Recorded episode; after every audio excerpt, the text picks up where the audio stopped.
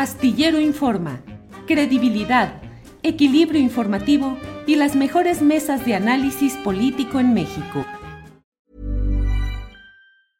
You should celebrate yourself every day, but some days you should celebrate with jewelry. Whether you want to commemorate an unforgettable moment or just bring some added sparkle to your collection, Blue Nile can offer you expert guidance and a wide assortment of jewelry of the highest quality at the best price. Go to BlueNile.com today and experience the ease and convenience of shopping Blue Nile, the original online jeweler since 1999. That's BlueNile.com. BlueNile.com. Hiring for your small business? If you're not looking for professionals on LinkedIn, you're looking in the wrong place. That's like looking for your car keys in a fish tank.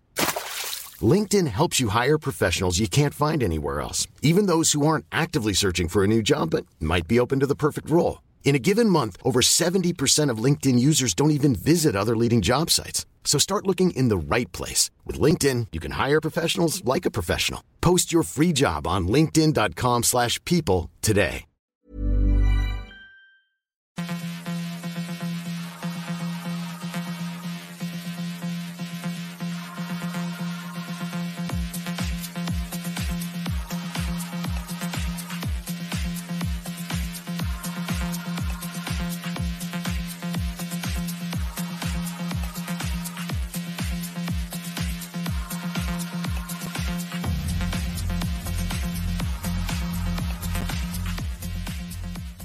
La una de la tarde, la una de la tarde en punto en Astillero Informa. Gracias por acompañarnos en este lunes 20 de marzo de 2023. Ya estamos aquí con información, con análisis, con todo lo relevante de este día, que sobre todo tiene lo acontecido en el fin de semana, el sábado del Zócalo y sus significados políticos electorales, no solo en lo referente a la oposición señalada como heredera de los actos contra la expropiación petrolera y el interés nacional, sino además también claves para ir entendiendo lo que puede ser el futuro electoral de Morena.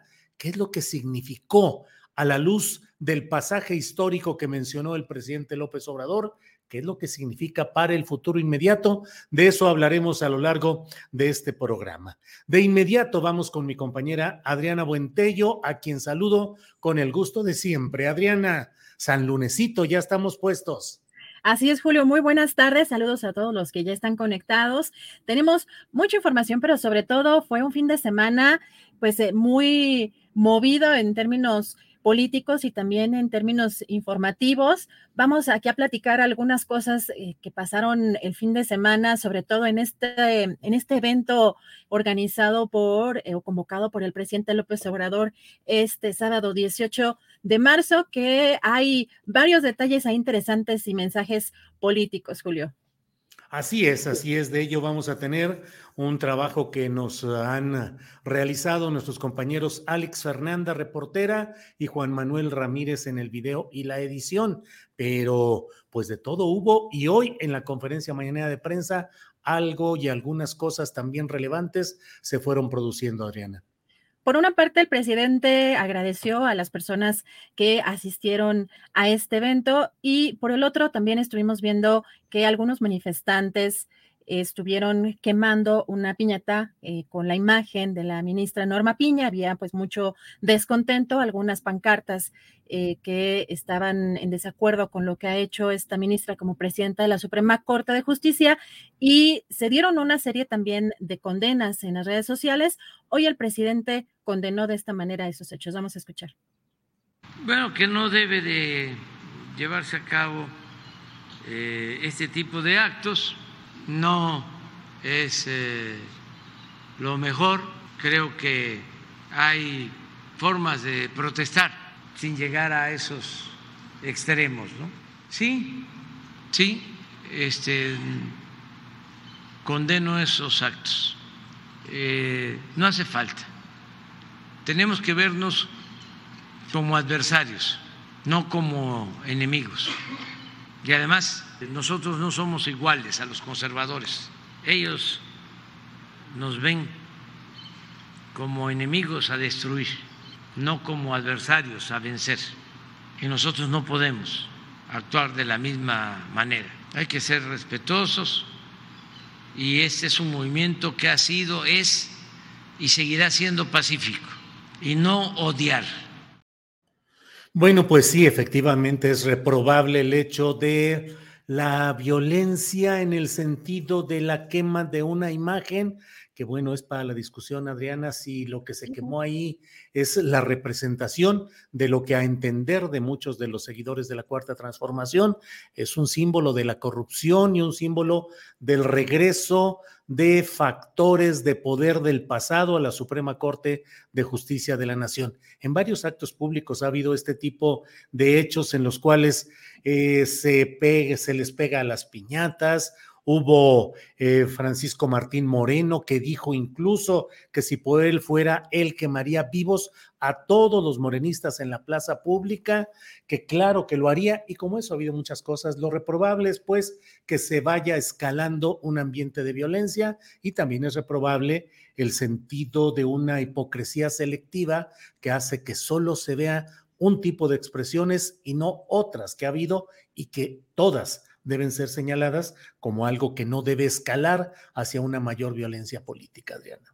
Pues el tema aquí también es que estamos frente a un México feminicida y creo que sí es un mensaje muy fuerte el que eh, también mandan estas, eh, estas señales, estos, estos actos en esta manifestación que tampoco se pueden atribuir a todo el movimiento ni tampoco al presidente en sí mismo. Pero vamos a ver algunas manifestaciones también en redes sociales de legisladoras, eh, de legisladoras. bueno, en primer lugar también vemos aquí a la esposa del presidente López Obrador, a la doctora Beatriz Gutiérrez Müller, donde señala, dice, no controvertir la libertad, no convertir la libertad en libertinaje es clave para vivir y convivir en un país plural y democrático como el nuestro. Mi apoyo a todas las mujeres de la política o circunstancialmente cerca de esta ante la vejación de sus personas o imagen o la de sus hijos. Lo he padecido tanto como no solidarizarme. Subamos el nivel, no violencia, más amor urgentemente. Pero también tenemos eh, tweets de, por ejemplo, de Olga Sánchez Cordero, también la senadora Morena, que dice, conozco a la ministra presidenta Piña desde hace 25 años, pues fue mi secretaria de estudio y cuenta en la Suprema Corte de Justicia de la Nación. Independientemente de esto, las muestras de intolerancia hacia su persona y hacia la institución que representa son inadmisibles. La violencia nunca es la respuesta. También tenemos eh, otro eh, de los tweets de la senadora Marta Lucía Mitchell, inaceptable e indefendible la violencia, las amenazas y actos vandálicos realizados contra la ministra presidenta de la Suprema Corte, Norma Lucía Piña Hernández, eh, fomentando odio y discriminación. Que solo envenena el corazón. Así no, nunca. Bueno, estas son expresiones precisamente del movimiento que encabeza el presidente Andrés Manuel López Obrador y pues eh, también eh, comentar, Julio, que el presidente también hizo cambio en lo que tú estás mencionando, que en otras eh, marchas pues han quemado también figuras que representan también al propio presidente en esas marchas reaccionarias que menciona de manera literal hoy el presidente. Y pues que de eso también no se dio cuenta de lo que pasó este, este fin de semana. Eso fue lo que también vimos en la conferencia mañanera, que hasta hoy se entera de que sucedió pues esto, Julio. Bien, Adriana, pues eh, son algunos de los temas que tenemos. Más adelante le vamos a comentar también acerca de este, este foro que se ha creado en Santiago de Chile a instancias de Sebastián Piñera, el expresidente derechista de aquel país, es una propuesta, es un plan contra las dictaduras de izquierda y particularmente denunciando que los movimientos populares de izquierda en, Latinoamérica van apropiándose de las elecciones y que están entrando a un proceso absolutamente eh, de dictadura de izquierda. Es un movimiento muy peculiar porque, mire usted, lo anuncia Sebastián Piñera, dice, ayer nació en Santiago el grupo Libertad y Democracia, cuya misión es valorar, promover y defender las libertades, y democracias en América Latina, que hoy enfrentan grandes amenazas y desafíos. Lo iniciaron 11 presidentes y expresidentes y crecerá hacia la sociedad civil. La verdad es que es un, un planteamiento poco...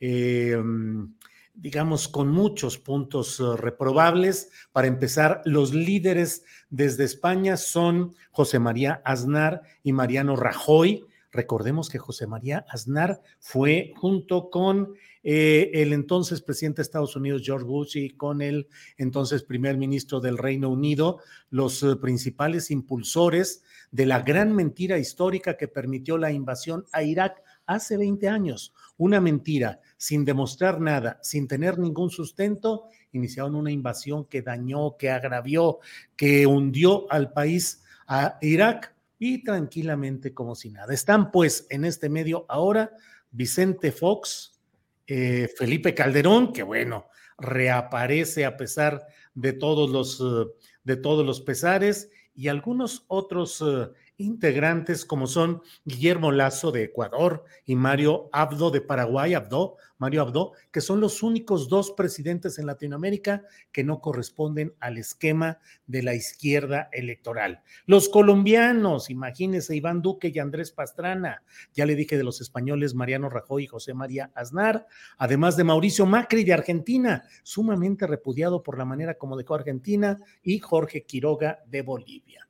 Adriana Buentello, pues están haciendo ya su frente de derecha, una especie de versión de Vox más suavizadita, Vox suavizado, pero con la idea de enfrentar a las dictaduras de izquierda. Así van, Adriana.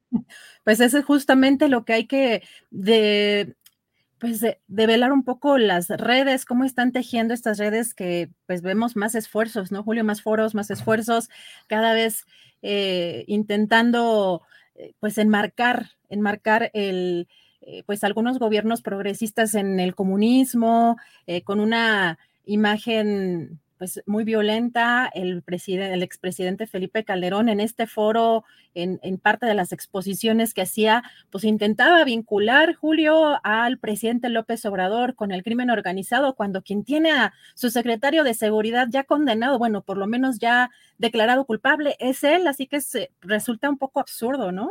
Claro, claro.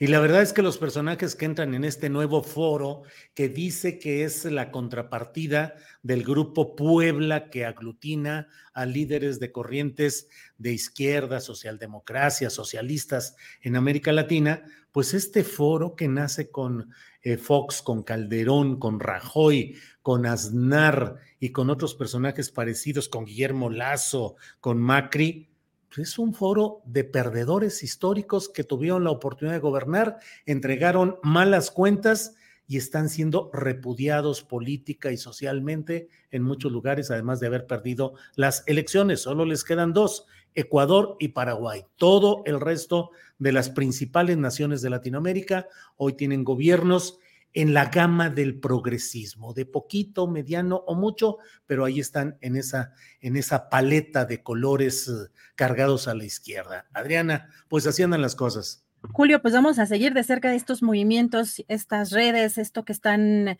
eh, pues esto que están impulsando, eh, para ver qué giro, qué pues qué poder o qué foros más alcanzan. Pero si te parece bien, vamos con nuestra compañera Alex Fernanda, que tiene precisamente el reporte de lo que ocurrió el sábado en la, eh, pues en este evento convocado por el presidente Julio. Muy bien, Adriana Buentello, gracias. Regresamos en un rato más y vamos con Alex Fernanda, nuestra compañera reportera. Alex, buenas tardes. Buenas tardes, Julio. ¿Cómo se encuentra? Bien, todo. Eh, a usted, ¿cómo le fue, Alex Fernanda? Platíquenos cómo le fue en esta marcha del sábado. Muy bien, la verdad. Em, sí, el sábado se llevó a cabo una concentración en el Zócalo convocada por el presidente para conmemorar el 85 aniversario de la expropiación petrolera. Acudieron ciudadanos de distintas partes de México para mostrar apoyo al presidente. Eh, la Secretaría de Seguridad Ciudadana de la Ciudad de México estimó que asistieron 500 mil personas. El equipo de Astillero Informa pudimos acudir a esta concentración donde platicamos con diferentes personas y nos, y nos comentaron el motivo de su asistencia. Si le parece bien, podemos ver el material que hemos presentado. Cómo no, Alex Fernanda, gracias por este trabajo que presentaron ustedes y Juan Manuel Ramírez en el video y la edición. Adelante, por favor. Audiencia astillada. Nos encontramos en este momento en el Zócalo Capitalino, donde el presidente Andrés Manuel López Obrador ha convocado una concentración para conmemorar el 18 de marzo, Día de la Expropiación Petrolera. A lo largo del camino pudimos conversar con diferentes personas que nos compartieron el motivo por el cual asisten.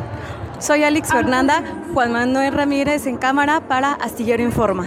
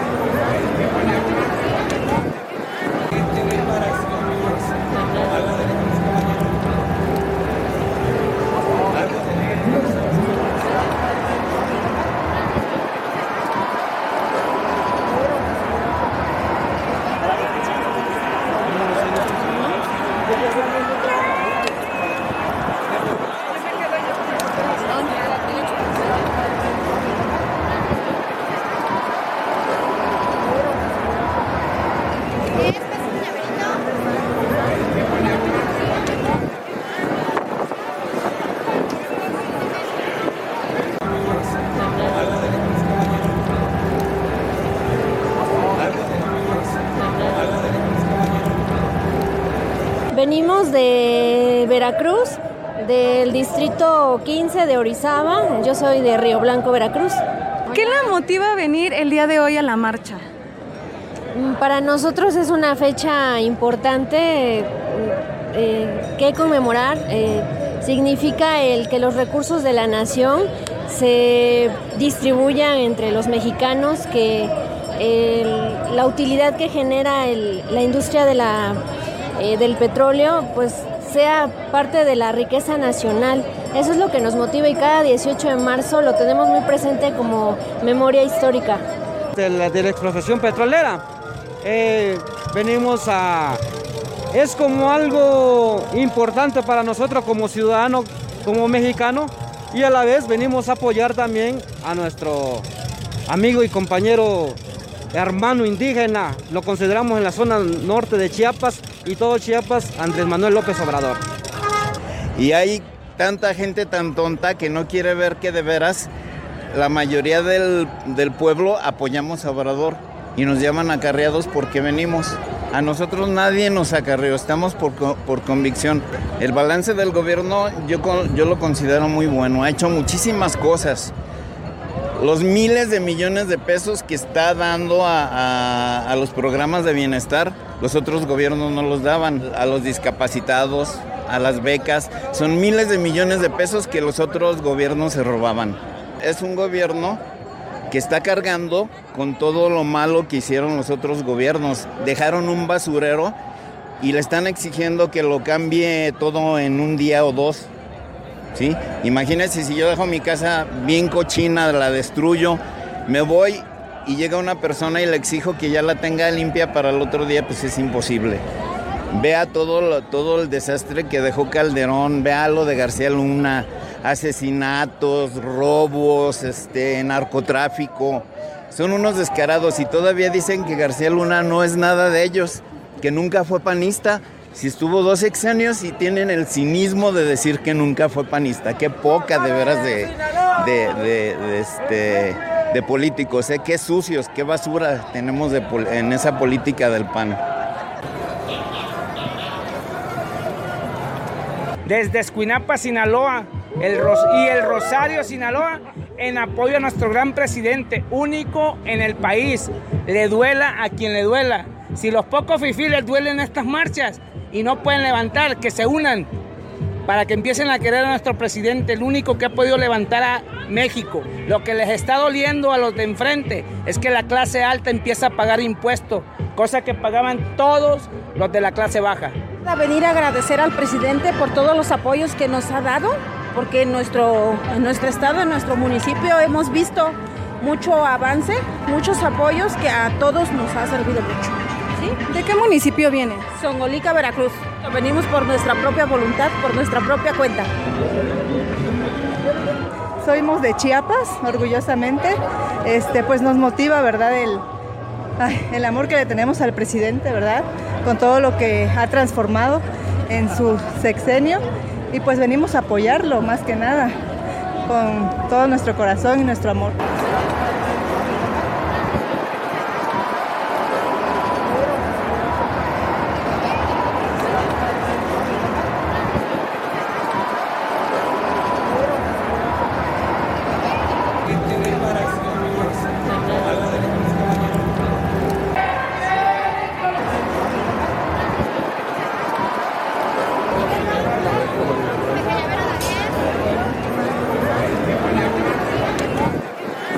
Seguir defendiendo la energía de nuestro pueblo, ya sea petróleo, ya sea mares, ya sea todo. El litio, que es importantísimo, ya se le está echando el ojo que nadie lo toque. Y hasta que encontramos a un presidente que se preocupa por eso, por los mexicanos, por eso mm, hay que apoyarlo. Baja California Sur, que venimos de allá, mis compañeros venimos de allá. Es, es ¿qué puedo decir? No tengo palabras para, para decir que es el mejor presidente que ha tenido México hasta, hasta ahorita. ¿Qué le respondería a las personas que han dicho que la marcha es de acarreados? No, de ninguna manera. eh, nosotros eh, venimos con nuestros propios recursos. Es, una, es un compromiso que, nes- que- que mostramos en esta unidad nacional.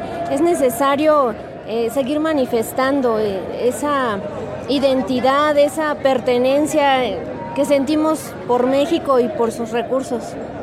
¿Qué le respondería a las personas que están diciendo que la marcha es de acarreados? Le respondería que nosotros aplicamos recursos propios y que a nosotros no nos acarrea nadie. Lo único es la convicción, no la conveniencia. Es convicción que se lo graban en su mente. Y decir aquí que no, no venimos acarreados, al contrario, ¿verdad? Nos mueve este, esta, esta transformación y el amor que, que sentimos por el compañero AMLO. ¿Qué le podría decir a la gente que dice que la marcha es de acarreados? Este, pues que me paguen porque no me han pagado. No, no, no. Yo vine por conciencia. Hasta que haya un presidente honesto. Estamos en, una, un- en un lugar de la historia especial ahorita. Somos protagonistas de la historia y con mucho orgullo de veras vengo. El día que este señor falle, también nos lo ponemos. Pero mientras apoya al pueblo, adelante con él, adelante todos.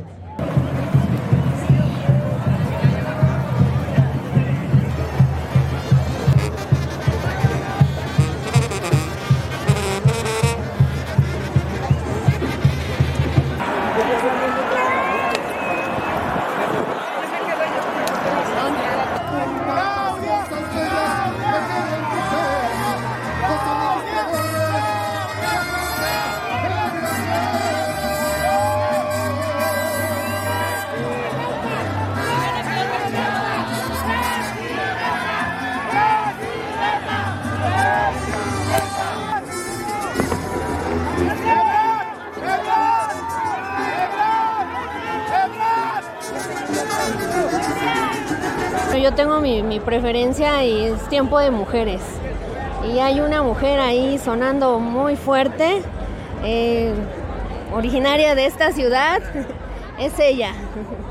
Por la señora Claudia, esperamos, ¿verdad? Yo, yo motivo a muchas personas, ¿verdad? Para que voten por ella. La primera, imagínate, la mujer presidenta, que sea mujer, qué orgullo, ¿verdad? Y más que si- sigue los mismos ideales que, que el presidente, pues sí, por ella. Yo votaría por Claudia. Sí, me parece buena opción Claudia. Aunque los demás no están mal, ¿verdad? Pero yo me inclinaría hacia ella. Yo creo que tenemos una mujer preparada para llevarlo a cabo, para transformar y seguir los pasos que se vienen dando agigantados en nuestra nación. Y es Claudia, para mí es Claudia. ¿Por quién va para 2024? Vamos por Sheinbaum. Fuerte con ella. Lograremos nuestra autosuficiencia en combustibles.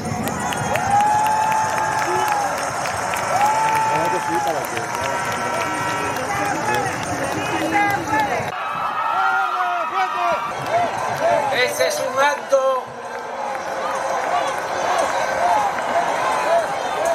de conmemoración de la expropiación petrolera. Y es un acto nacional.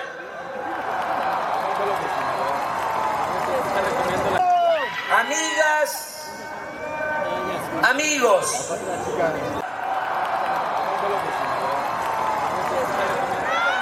México es un país independiente y libre, no una colonia ni un protectorado de Estados Unidos. Jamás permitiremos que violen nuestra soberanía y pisoteen la dignidad de nuestra patria.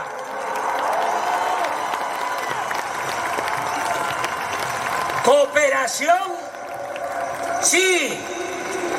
Sometimiento, no. Intervencionismo, no. Oligarquía, corrupción,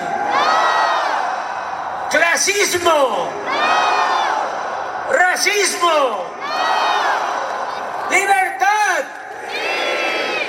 democracia, honestidad, justicia social, igualdad, soberanía. ¡Viva la expropiación petrolera!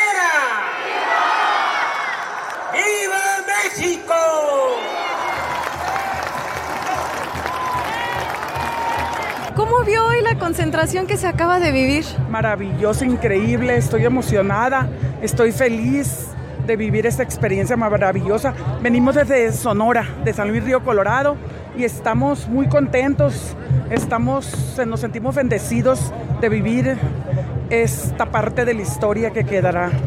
Y pues muy contentos y todo estuvo muy bien, todo muy bonito. Ahorita ya vamos a agarrar camino, más de 40 horas para llegar a, otra vez a nuestra tierra. He sido seguidora de López Obrador desde hace muchos años, por esto es por lo que voté yo. Está cumpliendo su palabra.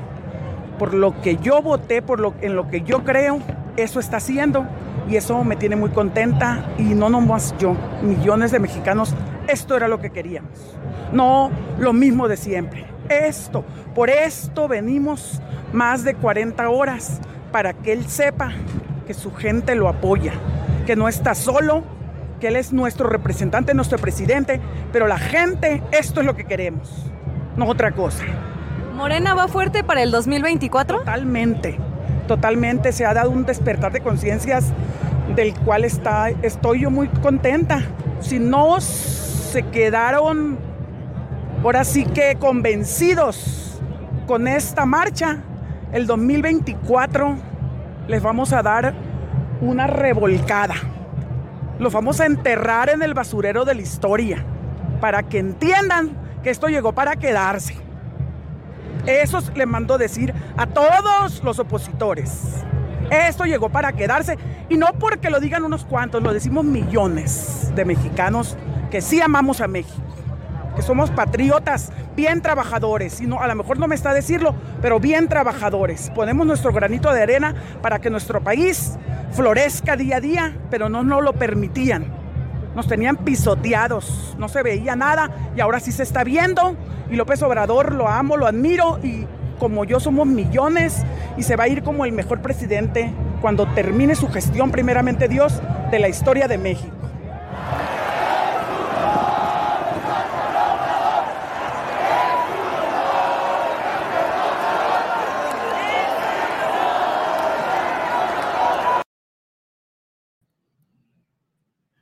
Pues este ha sido el trabajo, este ha sido el video reportaje que nos han presentado Alex Fernanda y Juan Manuel Ramírez. Alex, muchas gracias. ¿Qué destaca de lo que sucedió en esta ocasión?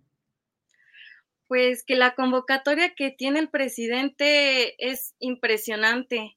Personas de todos lados de México vienen aquí. También se puede ver un descontento muy grande con personajes de la política como la ministra Norma Piña y Lorenzo Córdoba. Se puede ver ahí el descontento y pues los participantes que eh, afirman que no, no son acarreados y aquí en el reportaje lo, lo pudimos ver, pero sí, la convocatoria es muy, muy impresionante. Alex, pues les agradecemos a ambos, a Juan Manuel Ramírez en el video y la edición, a usted en el reporteo y las entrevistas, y seguimos adelante. Eh, por lo pronto, muchas gracias, Alex. Muchas gracias, Julio. Hasta luego. Gracias. Hasta luego. Bien, pues ha sido este video reportaje de Juan Manuel Ramírez y Alex Fernanda. Vamos de inmediato, déjeme ver, es la una de la tarde con 28 minutos y ya estamos puestos para entrar en nuestra siguiente sección, que es nuestra entrevista de los lunes con Claudia Villegas. Ella es periodista de proceso y directora de la revista Fortuna. Los lunes tenemos este comentario que aquí inicia. Claudia, buenas tardes. Buenas tardes, Julio, ¿cómo están todos y todas? Todos y todas bien, afortunadamente creo, Claudia. Esperemos que también tú, tu equipo, tu revista Fortuna, que cada vez está mejor, yo la veo y la veo con mucha información, con entrevistas, con artículos especiales, en fin. Claudia, ¿qué nos vas a comentar hoy que estamos arrancando esta semanita de, de marzo? Gracias, Julio. Pues el tema es el apoyo y la cooperación que anunciaron el fin de semana bancos centrales, empezando pues por el Banco Central Europeo, Julio, el Banco de Canadá, el Banco de Estados Unidos, la Reserva Federal, para tratar de atajar y demostrar que los bancos están seguros. Ha sido pues un fin de semana cardíaco, Julio, desde el domingo que se dio a conocer este comunicado. En Estados Unidos están tomando acciones para salvar a otro banco, el First National Bank. Están tratando de vender en partes Signature Bank. Están saliendo bancos a respaldar los depósitos en estos bancos. Como tú sabes, pues el Silicon Valley también fue rescatado a través de sus depositantes, no a través de sus accionistas y Credit Suisse es absorbido por el banco suizo, el banco UBS.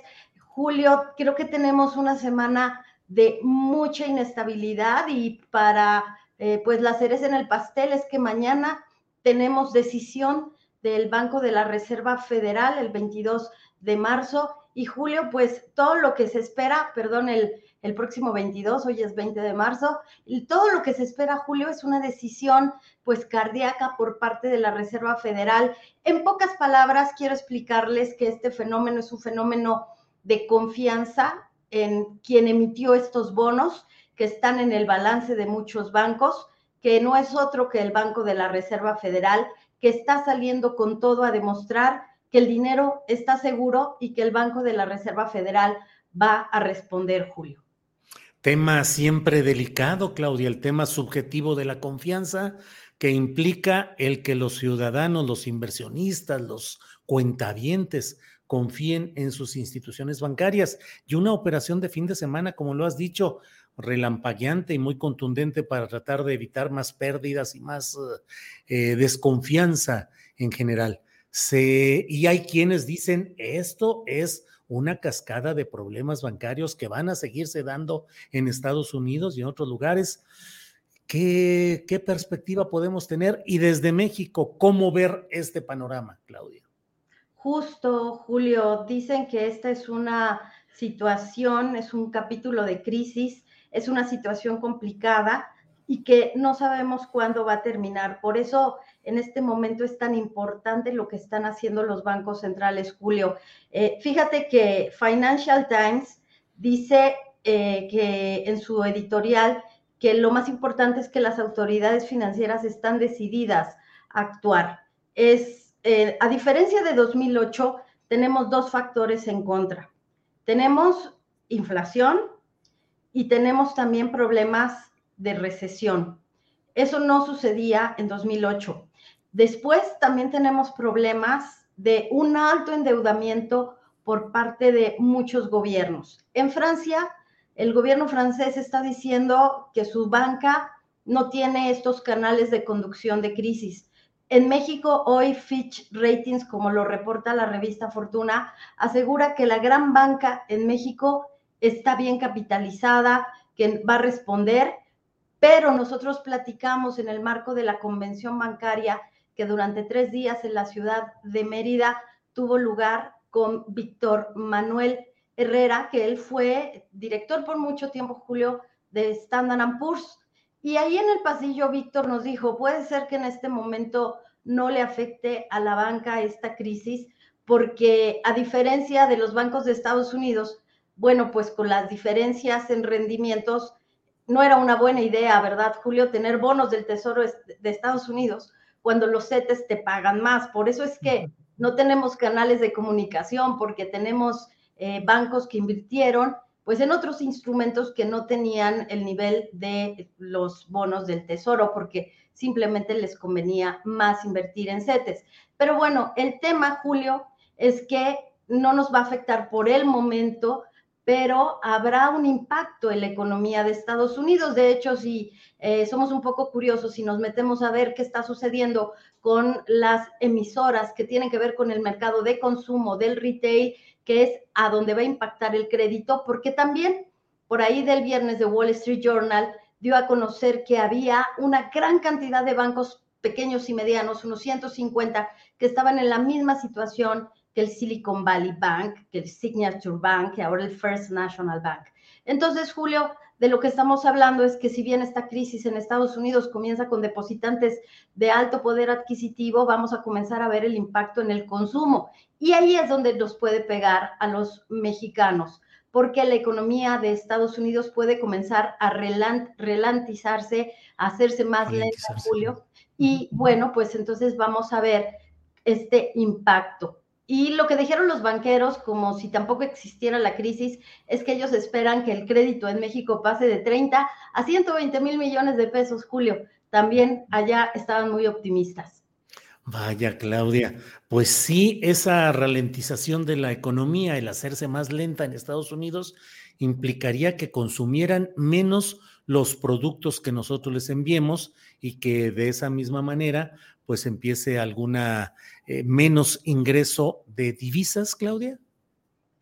Bueno, eso también podría ser un impacto, Julio, porque hasta ahora, durante los tres años que hemos vivido de pandemia, pues vimos cómo las remesas fueron aumenten y aumenten porque no hubo esta recesión, no se ha presentado, pero en este momento, Julio, este problema de una excesiva eh, permisividad en la regulación de los bancos en Estados Unidos, bancos fintech, bancos dedicados a financiar eh, a estas empresas de alto crecimiento, las famosas startups, y todo lo que sucedió eh, durante la pandemia en Estados Unidos, haciendo crecer una economía a través no solamente de la tecnología, sino también a través de los apoyos, Julio. Bueno, eso hizo también que las remesas para nosotros fueran uno de los principales eh, recursos del ahorro interno.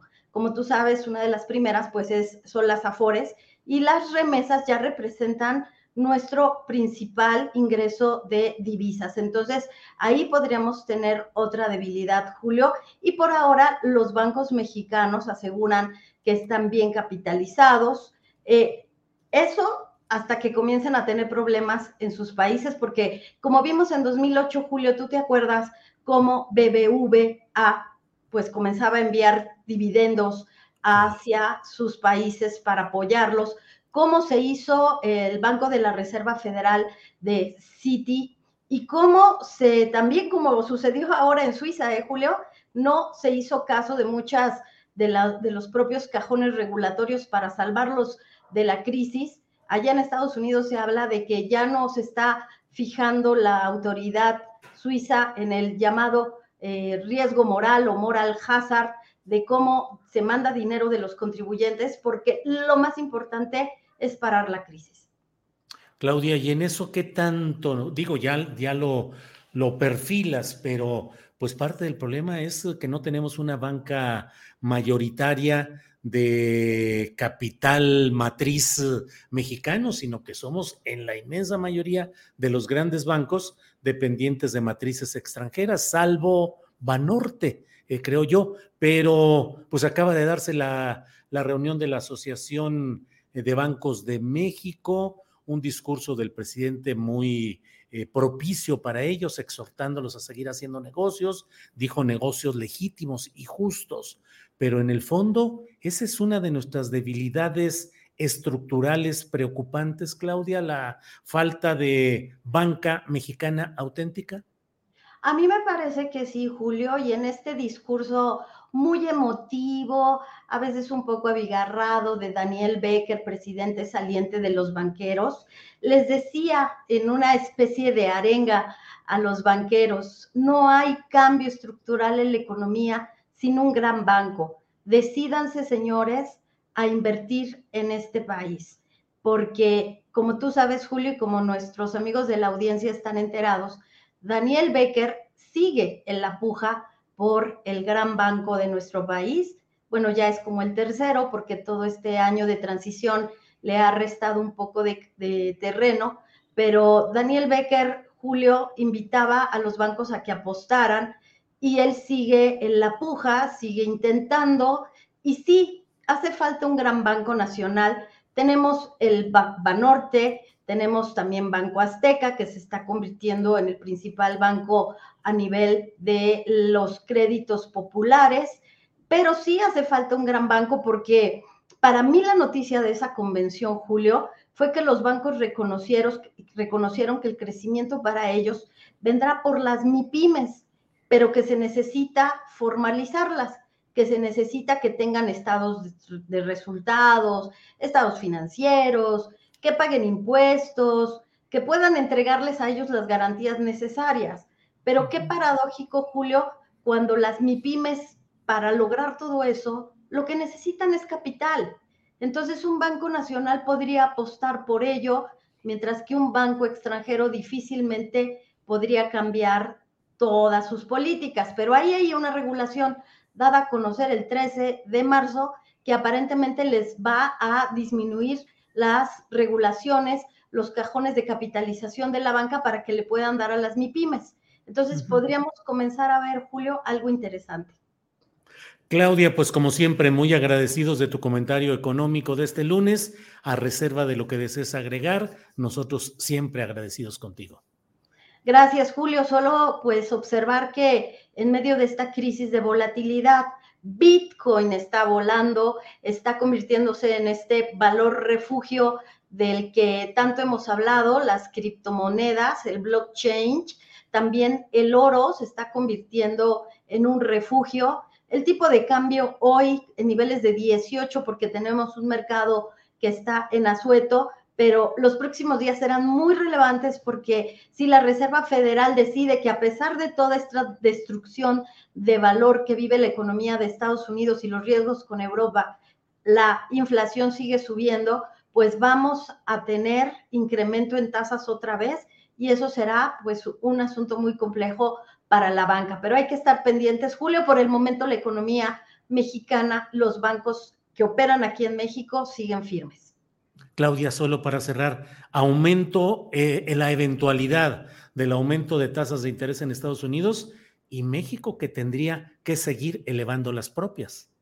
Sí, el Banco de México, eh, Julio, tuvimos una plática muy interesante con algunos subgobernadores. El Banco de México sí sigue observando la tasa en Estados Unidos, pero también aquí en México ellos han observado que el circulante monetario comienza a disminuir. Entonces, tal vez, Julio, quiero decirte, tal vez podríamos ver sorpresas, pero bueno, como bien dices, el Banco de México casi siempre ha seguido la línea de la Reserva Federal en cuanto a incremento de tasas. Un cuarto de punto, medio punto, ahí está la diferencia. Claudia, como siempre, muchas gracias por tu orientación, eh, la información, el contexto. Muchas gracias, Claudia, y seguimos leyendo la revista Fortuna. Gracias. Claudia. Y nos hace un favor, Julio. Gracias. Hasta luego, gracias. Ya sabe que puede usted leer la revista Fortuna en www.revistafortuna.com.mx. Bueno, es la una de la tarde con 42 minutos. El presidente de México este sábado, en su discurso de la Plaza de la Constitución abordó un tema histórico que desde mi punto de vista es básico y contiene claves para entender lo que puede ser la decisión, la determinación de la candidatura morenista para 2024. Es el episodio del presidente Lázaro Cárdenas impulsando para la sucesión la carta derechista de Manuel Ávila Camacho y no la de una izquierda incluso radical, así entendida, la del general Francisco J. Mujica. De eso vamos a hablar precisamente con la historiadora eh, que nos hace favor de estar con nosotros, Ana Rivera Carbó, investigadora del INA y autora de este libro básico, Francisco J. Mújica, El presidente que no tuvimos. Eh, Ana, buenas tardes. Hola, buenas tardes, Julio. Un gusto estar aquí después de años de leer tu columna. Me da mucho gusto estar aquí. Gracias, Ana. Ana, ¿cuáles son las claves? Eh, ¿Por qué, es decir, el presidente de la República lo toma en este acto fundamental del sábado pasado en el Zócalo, en la Plaza de la Constitución, y algunos legos como yo decimos, esto implica que él se está comprometiendo a que no va a repetir el error de, del general Lázaro Cárdenas del Río y que va a optar por una candidatura de izquierda radical. ¿Por qué? ¿Por qué esa discusión histórica respecto a aquel momento de la decisión sucesoria del general Cárdenas, Ana? Bueno, la elección de 1940 fue una elección muy compleja y la elección de, de, Ávila Camacho como candidato del Partido de la Revolución Mexicana tiene que ver con ese momento histórico. Desde luego que para muchísima gente esa, esa elección es vista como un parteaguas de la historia mexicana, como el momento a partir del cual eh, las políticas del partido oficial se fueron moderando y se fueron haciendo cada vez más conservadoras. Pero yo creo que hay que ponerlo en contexto histórico, aunque desde luego hay similitudes con el momento actual. En la elección del 40, eh, creo que hay que dejar claro, eh, hubo fuerzas muy conservadoras que se pusieron en, en pie de lucha contra las transformaciones impulsadas por Lázaro Cárdenas la reforma agraria, la expropiación del petróleo, la agitación obrera. Eh, desde luego pusieron en alerta a los sectores más conservadores del país. Y hoy se puede ver esa, digamos, se puede hacer esa similitud, de decir, bueno, aquí también ha habido unas transformaciones muy importantes que han exacerbado a las fuerzas de derecha. Y hasta ahí yo creo que la similitud es válida, ¿no? La asociación de estos dos procesos distintos. Sin embargo, creo que hay algunas diferencias muy importantes. Yo creo que primero hay que decir que no fue una decisión de Lázaro Cárdenas en solitario. Cuando Lázaro Cárdenas, digamos, dejó fluir la candidatura de Ávila Camacho, ya se habían significado la mayor parte de los diputados y senadores del PRM, se había significado la dirigencia de las grandes corporaciones. Lombardo Toledano apoyó la candidatura de Ávila Camacho frente a la de Mújica. Eh, incluso las dirigencias de la CNC, incluso el secretario general del Partido Comunista Mexicano impulsó la candidatura de Ávila Camacho frente a la de Mújica. Y ese apoyo a, a la candidatura de Ávila Camacho, que luego, desde luego, el propio Cárdenas dejó fluir, digamos, yo creo que no hay un dedazo tal cual, hay un aceptar lo que están decidiendo las mayorías del partido, tiene que ver con un escenario internacional que es muy distinto al actual. Pensemos que a finales de los años 30 el fascismo estaba en ascenso en Europa, que a finales eh, del 38, principios del 39, triunfó el levantamiento franquista en España y a Lázaro Cárdenas le dio miedo que las derechas mexicanas pudieran reaccionar como habían reaccionado en España. Cárdenas había sido muy atento lector del conflicto español y temió que esas derechas mexicanas se pusieran en pie de guerra. Y ahí hay otra diferencia con la época actual. Pensemos que la elección de Cárdenas fue la primera elección en la que no hubo un levantamiento militar en contra de los resultados de la elección. Entonces, el recuerdo de los levantamientos militares para interferir en los procesos electorales era muy cercano. Y entonces, claro, una opción más moderada que tranquilizara a los sectores de derecha, pues fue por la que se optó, pero la que, por lo que se optó desde el partido y luego, por supuesto, el propio Lázaro Cárdenas. Ana, y en ese esquema, en lo actual, ¿quién sería Manuel Ávila Camacho? ¿Marcelo Ebrard? La izquierda sería la parte más izquierda, más eh, cercana a esa izquierda, sería Claudia Sheinbaum. La opción del paisanaje, así como el general Mujica era michoacano, al igual que el general Cárdenas, aquí el paisanaje sería Adán Augusto. Ya sé que son elucubraciones muy del momento, pero no me resisto a, presentarte. Sí. Bueno, yo creo que es una reflexión que mucha gente se hace, aunque desde luego es anacrónica. Creo que es muy difícil definir que alguien es el general Mújica en el, ámbito de los candidatos o precandidatos actuales de Morena. Eh, el general Mújica era un hombre que tenía una trayectoria eh, muy lucidora, no digo que los precandidatos actuales no la tengan, pero bueno, Mújica había sido diputado constituyente, había sido presidente de la Comisión de Puntos Constitucionales que elaboró y que impulsó los artículos más radicales de la Constitución del 17 y había actuado con un gran radicalismo a lo largo de su carrera política. Eh, a mí me parece que tratar de definir a este es Ávila Camacho o este es Mújica es muy, forzado. Yo no me atrevería a una cosa así. Entiendo que hay una tentación a hacerlo, ¿no? Eh, me parece que, que no, que es anacrónico. Yo creo que que hoy dentro de los, mi percepción como historiadora, yo no soy politóloga, yo me dedico a estudiar el pasado y menos que analizar el presente. Desde luego soy una observadora atenta del proceso actual y me parece que, a ver, son candidatos que tienen sus propias trayectorias, que son todos parte de un movimiento que viene estructurándose en el país desde hace más de 20 años, ¿no? Si nos ponemos un poquito cortos, porque si me apuran desde el 88 se ha ido construyendo este movimiento y me parece que es difícil identificar a cada uno con los actores de los años 40. Han pasado más de 80 años desde ese proceso de los años 80. Entonces no me atrevería yo a identificar a nadie como Ávila Camacho o como Mújica.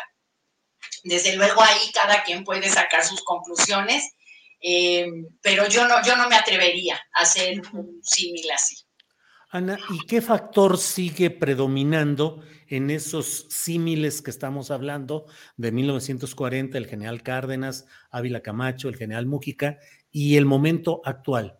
Estados Unidos, los empresarios, la derecha, en este momento podrían condicionar la decisión sucesoria en México en esta ocasión o no tienen tanta presencia y fuerza como en aquella coyuntura histórica de 1940?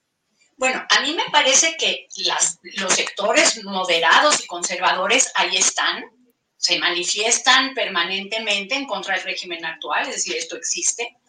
Desde luego existen intereses en los Estados Unidos muy potentes sobre México sobre la política mexicana.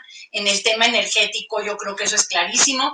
Y no solo en Estados Unidos, en España, con las grandes empresas de la energía, pues desde luego hay intereses muy potentes, muy poderosos en México y por supuesto están muy atentos a lo que ocurre aquí. Eh, yo creo que eso es indudable. Me parece que otra cosa indudable que ocurría hace 80 años y que ocurre ahora son sectores de la derecha muy fuertes manifestándose en contra de la continuación de un proceso de transformación radical del país, una transformación en un sentido social, me parece que, que además afecta intereses económicos eh, importantes, desde luego están ahí. Yo creo que eso estaba hace 83 años y está ahora. Creo que es así.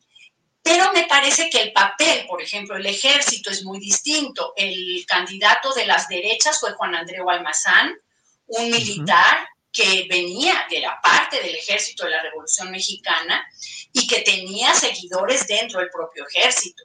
Entonces creo que ese es un factor que hoy no está en juego, por ejemplo.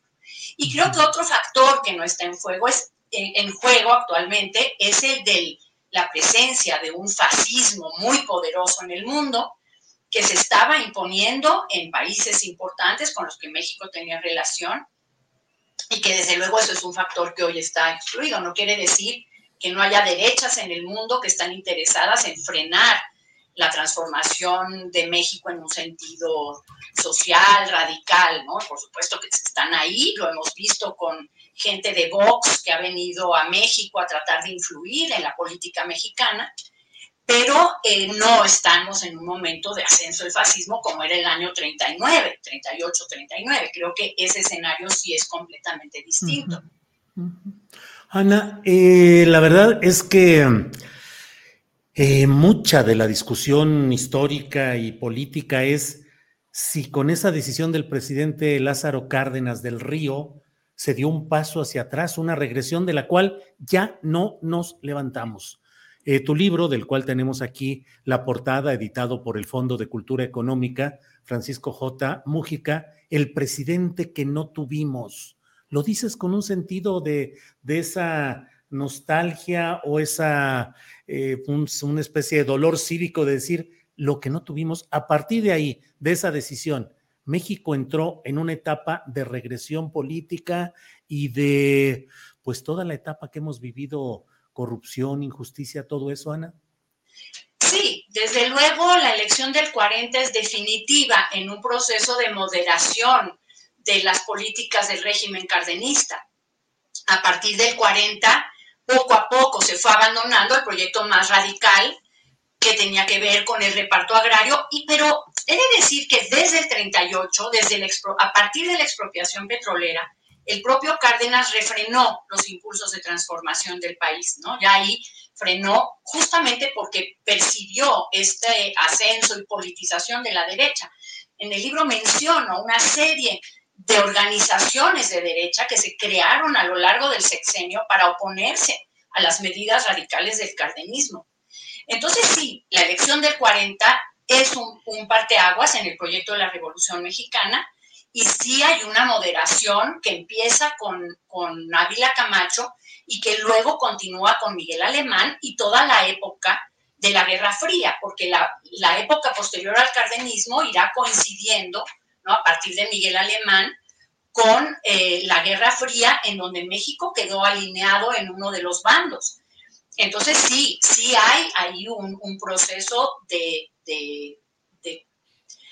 moderación y, de, plano conservadurismo, tal vez podríamos decir a partir de, de Miguel de la Madrid, donde se abandona ya incluso el discurso de la Revolución Mexicana, que se había mantenido, se había usado en la retórica del partido oficial, pero en la práctica se había abandonado.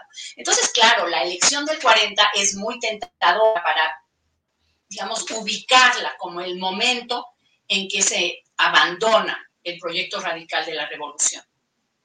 Ana, y lo que estamos viendo y viviendo actualmente y con este discurso del sábado del eh, presidente López Obrador, pues la pregunta es esa, ¿qué pesarán lo que pesó fundamentalmente en 1940 fue el preservar lo avanzado para evitar que una insurrección de poderes conservadores lo pusiera en riesgo? ¿Eso fue esencialmente? Sí, yo, creo que así fue. Yo creo que así fue, al menos en, el, en la idea que Lázaro Cárdenas tuvo de esto, como lo expresó después en otras ocasiones, diciendo, bueno, había que salvar lo que se había hecho, que era muchísimo, y que se podía poner en riesgo de ahondar en medidas radicales. Y yo insisto, eh, Lázaro Cárdenas siguió muy de cerca la guerra española y vio como los muy tibios intentos de la República, por la República Española, por transformar la realidad de un país que era muy atrasado en muchos eh, temas, levantó unas fuerzas de derecha que llevaron a una guerra civil y luego a 30 años de dictadura. Claro, Cárdenas no sabía todavía de los 30 años de dictadura del general Francisco Franco, pero sí sabía que esto había ocurrido en España y que había que evitar a toda costa que esto pasara en México, donde todavía había sectores del ejército capaces de levantarse en contra de un régimen establecido y de un proceso electoral. Eh, la elección del 40 fue muy debatida, hubo enormes irregularidades y la fuerza de Almazán era muy grande. Entonces, eh, para Cárdenas la lección de lo que había ocurrido en España fue muy importante y sí procuró evitar que eso pudiera ocurrir en México con grupos de derecha muy poderosos. El PAN se había fundado en septiembre de 39 justamente para frenar la radicalización del proceso mexicano. Decepcionado de lo que sucedía, el, el general Mújica llegó a decir, no soy popular, no hay organización, los partidos no se, no se mueven, prefieren la instrucción de los dirigentes, el propio Partido Comunista Mexicano, eh, ya lo que hablas de Vicente Lombardo Toledano, y él, te pregunto, ¿con él terminó la etapa de los idealistas que tenían experiencia de gobierno como la tuvo el propio Mújica, que fue gobernador, que fue secretario de Estado, eh, legislador, pues, eh, ¿habrá sido el último de los idealistas con experiencia de gobierno, Ana?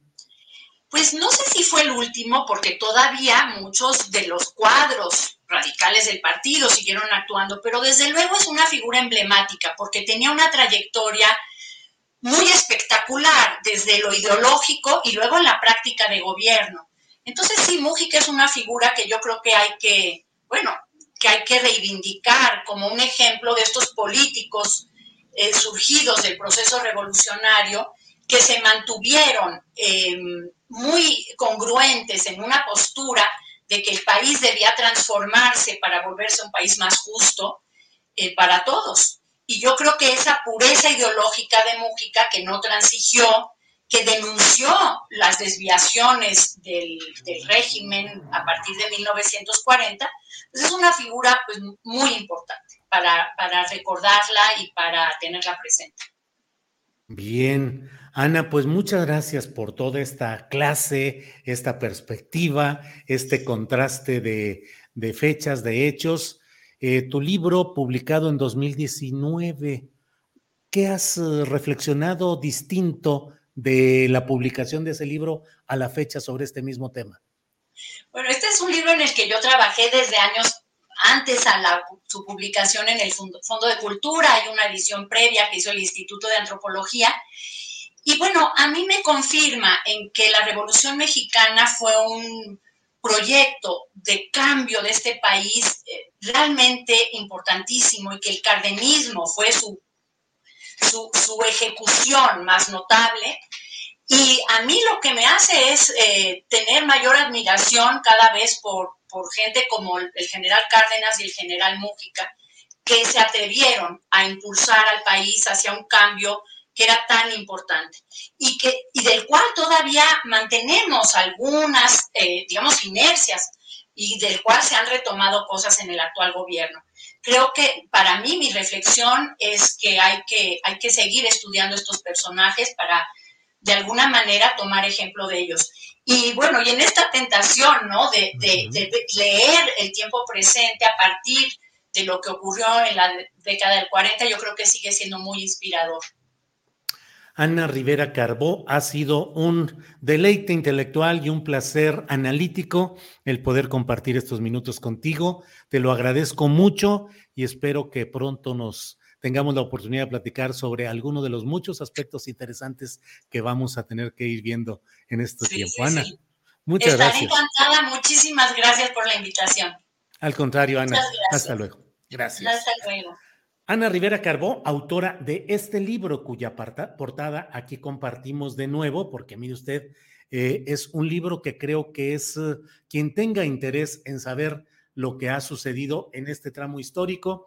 Aquí lo puede ver Francisco J. Mújica, el presidente que no tuvimos, un hombre considerado radical de izquierda, pero con experiencia de gobierno, insisto en eso. Él fue gobernador de Tabasco, de Michoacán, más adelante fue gobernador de Baja California Sur, fue diputado constituyente, fue una de las voces y para algunos estudiosos la voz más importante en la construcción del manifiesto que dio a conocer la decisión de la expropiación petrolera.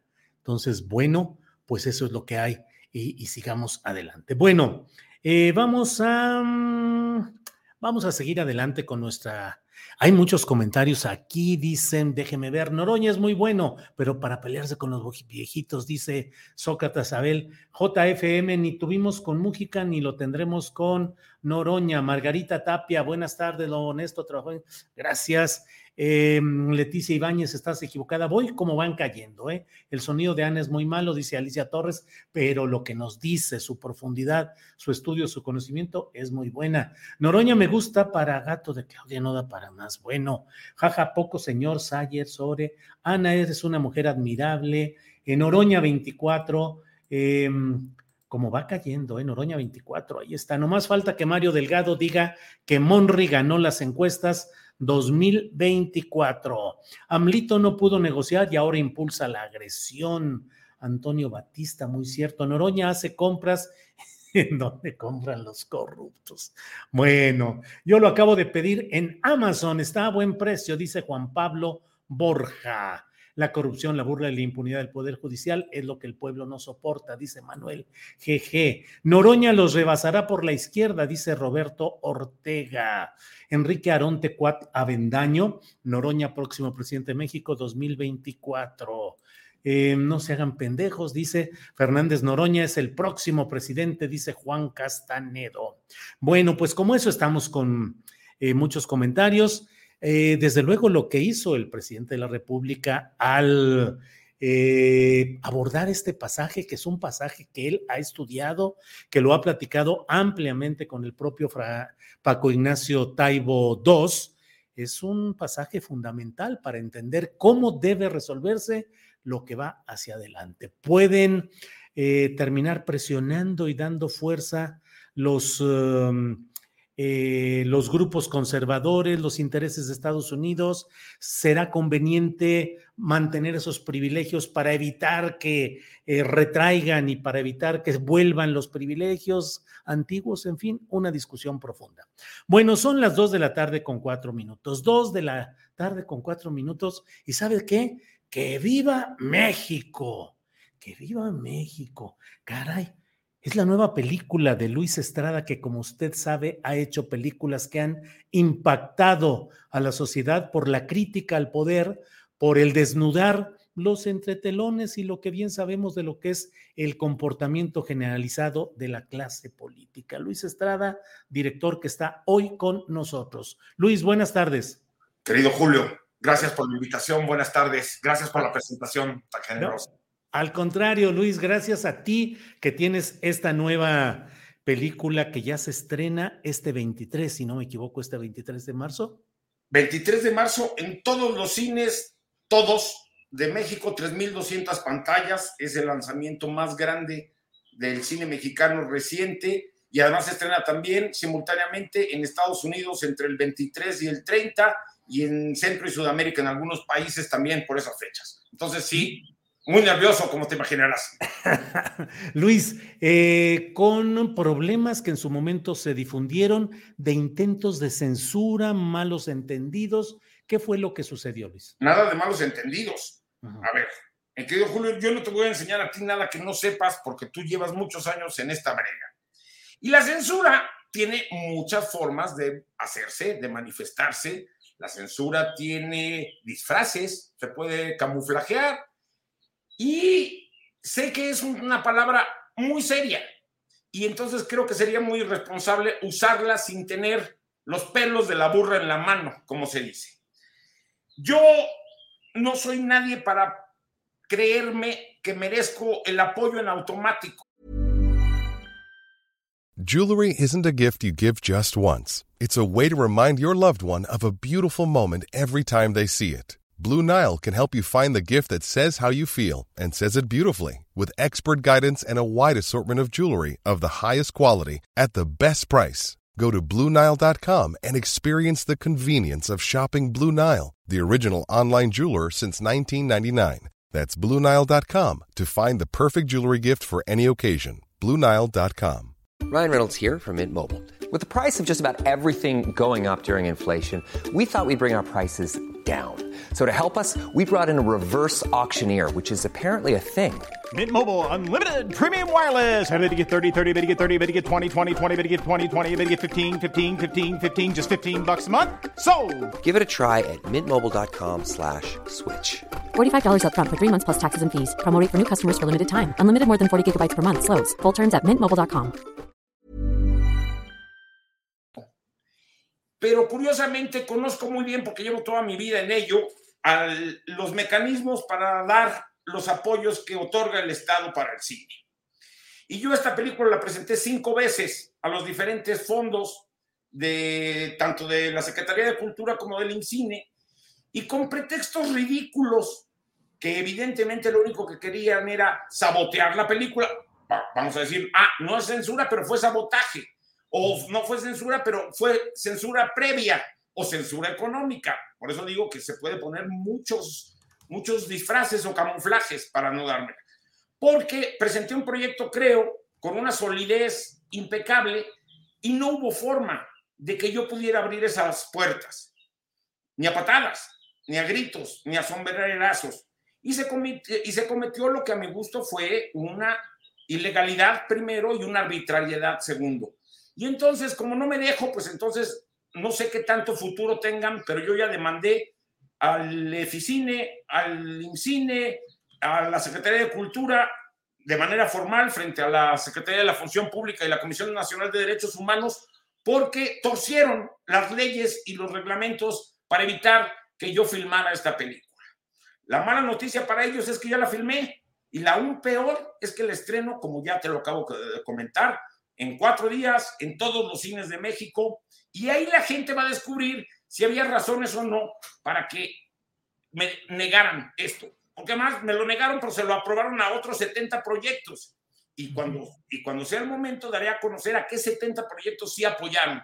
Mucha comedia romántica de televisine, mucha, en fin, la historia nos juzgará a todos y a ellos también.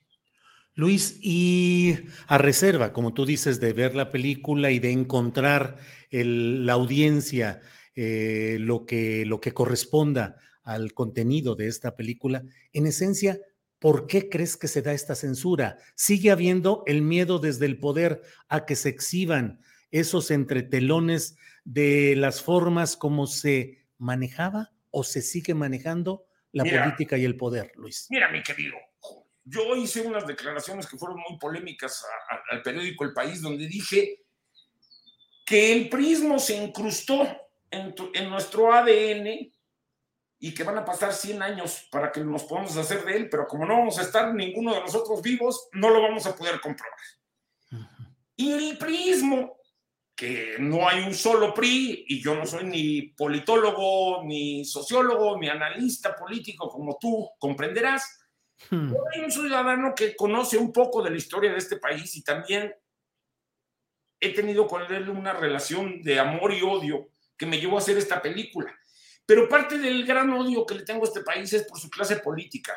Y yo creo que la clase política, por desgracia, y te lo digo de corazón, hasta me duele un poco reconocerlo y tenerlo que decir de esta manera, este, salió la misma gata nomás que revolcada y tenemos un modelo priista revisitado, como dicen los jóvenes millennials. Y entonces, evidentemente, también, como en los viejos tiempos de, de aquella dictadura perfecta que retraté en dos momentos, el primero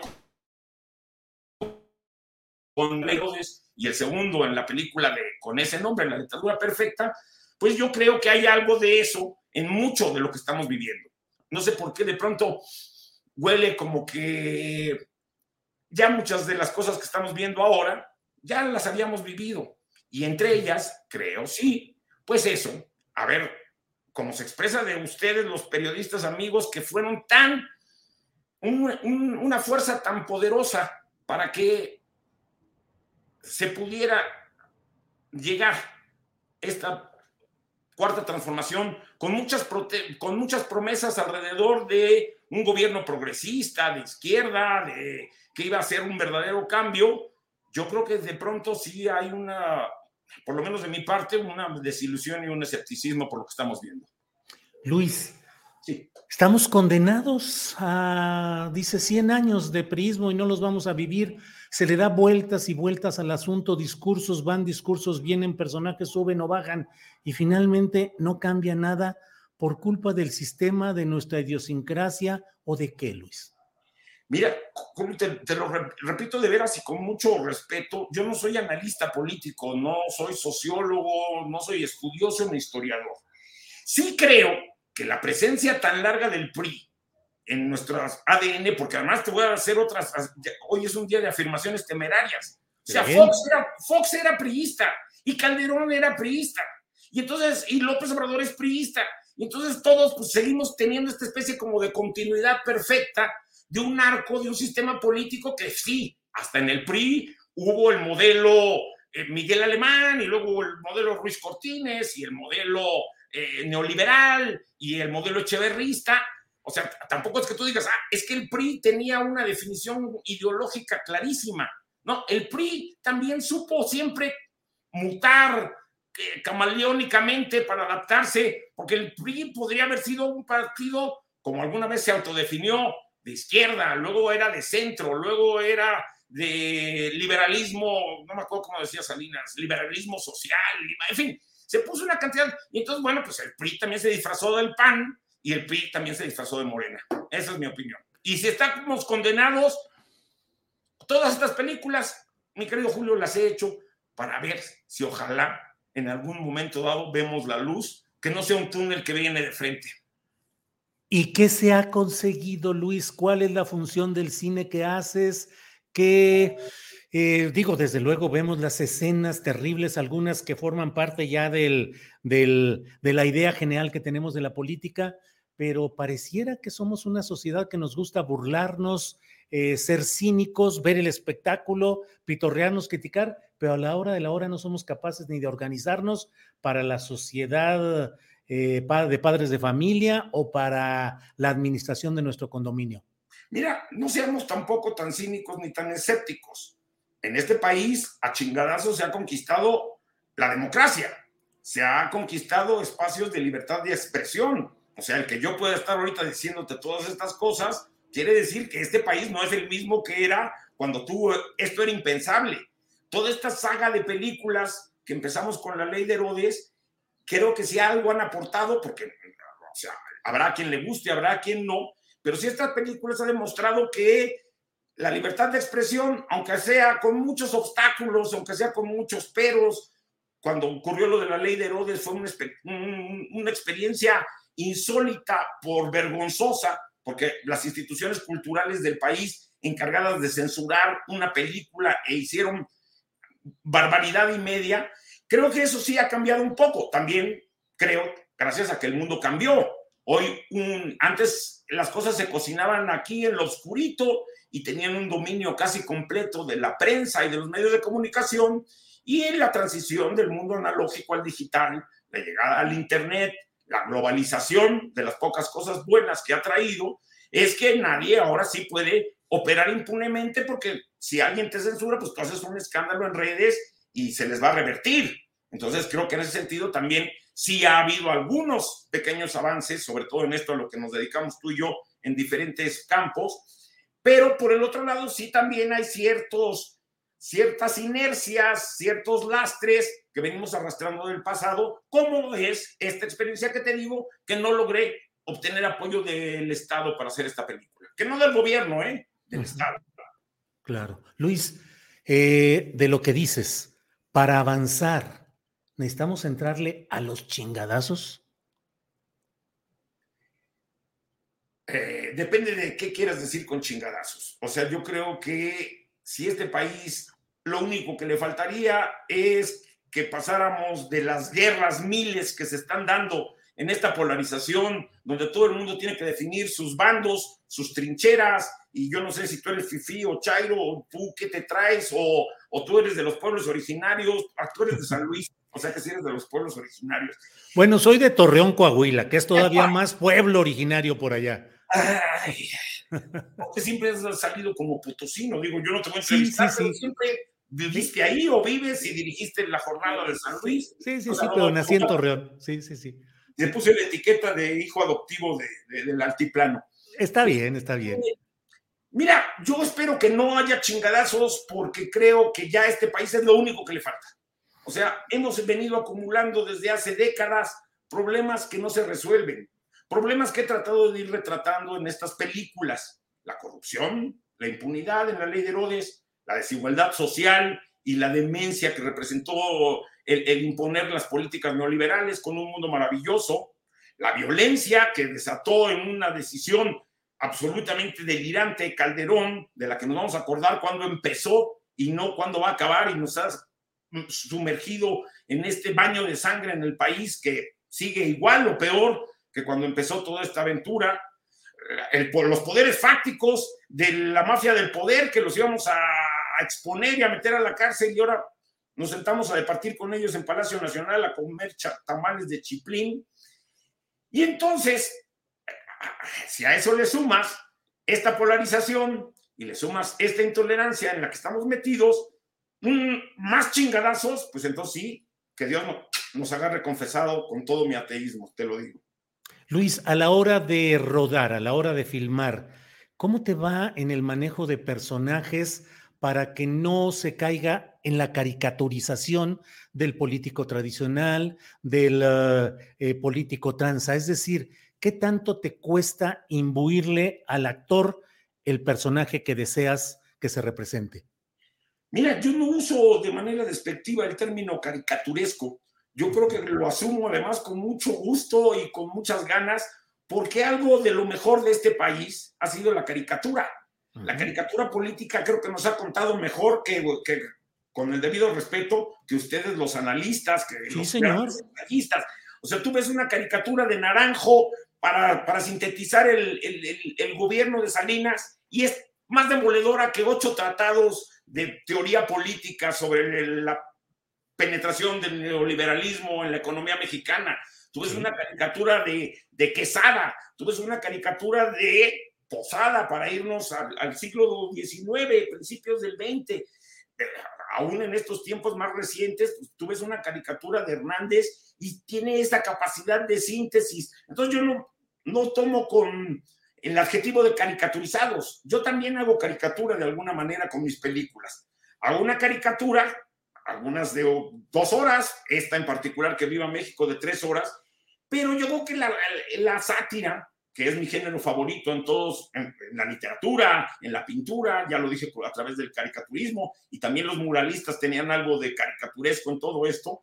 Este, la sátira y la sátira política, pues se valen también de esta especie de exageración, de esta especie de, de brocha gorda con la que se pintan los personajes, y creo que además también hace que las películas sean más populares, que tengan una, una, una cantidad de niveles de lectura donde tú te puedes quedar efectivamente con este primero, el de la caricatura, y luego te puedes ir más adentro, dependiendo de las herramientas que tengas, dependiendo cuál sea tu posición política, ideológica, puedes entrar, creo, a analizar más a profundidad estas películas.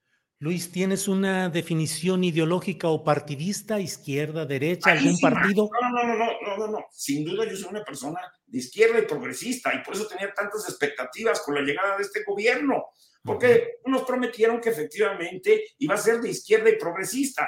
En los hechos, me temo que no, fue- no lo fue. Entonces, ojalá en algún momento dado este país de verdad tenga un proyecto y alguien que verdaderamente sea de izquierda y no tan priista como el que estamos viendo. Yo me defino claramente de izquierda y progresista, sin, sin embajes. Y, no importa que la gente vaya a decir, yo me considero de, de- de- de esa forma. Luis, eh, la ley de Herodes, la dictadura perfecta, elogiadas, amadas, promovidas, porque eran el golpe al sistema eh, autoritario, tradicional, represivo, fue una contribución al proceso democrático y ahora llega Viva México y dicen, no, es utilizado por la oligarquía, es un golpe a la 4T, es financiado por privados y el hecho de que le den 3.200 salas y toda esta exhibición es una demostración de que el poder económico y político contrario a la 4T está ahora favoreciendo a Luis Estrada. ¿Qué dices?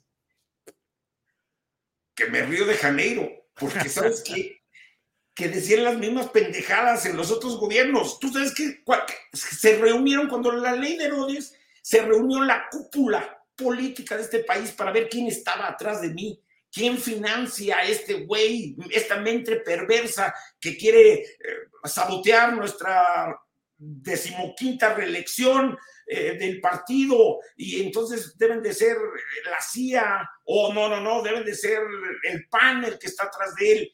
Y luego los del PAN decían, no, no, no, fueron los priistas o los comunistas, el oro de Moscú. Entonces, pues yo solo me río porque son exactamente los mismos argumentos pendejos que dijeron en su momento de cada una de las películas. Así de claro y así de sencillo, Julio.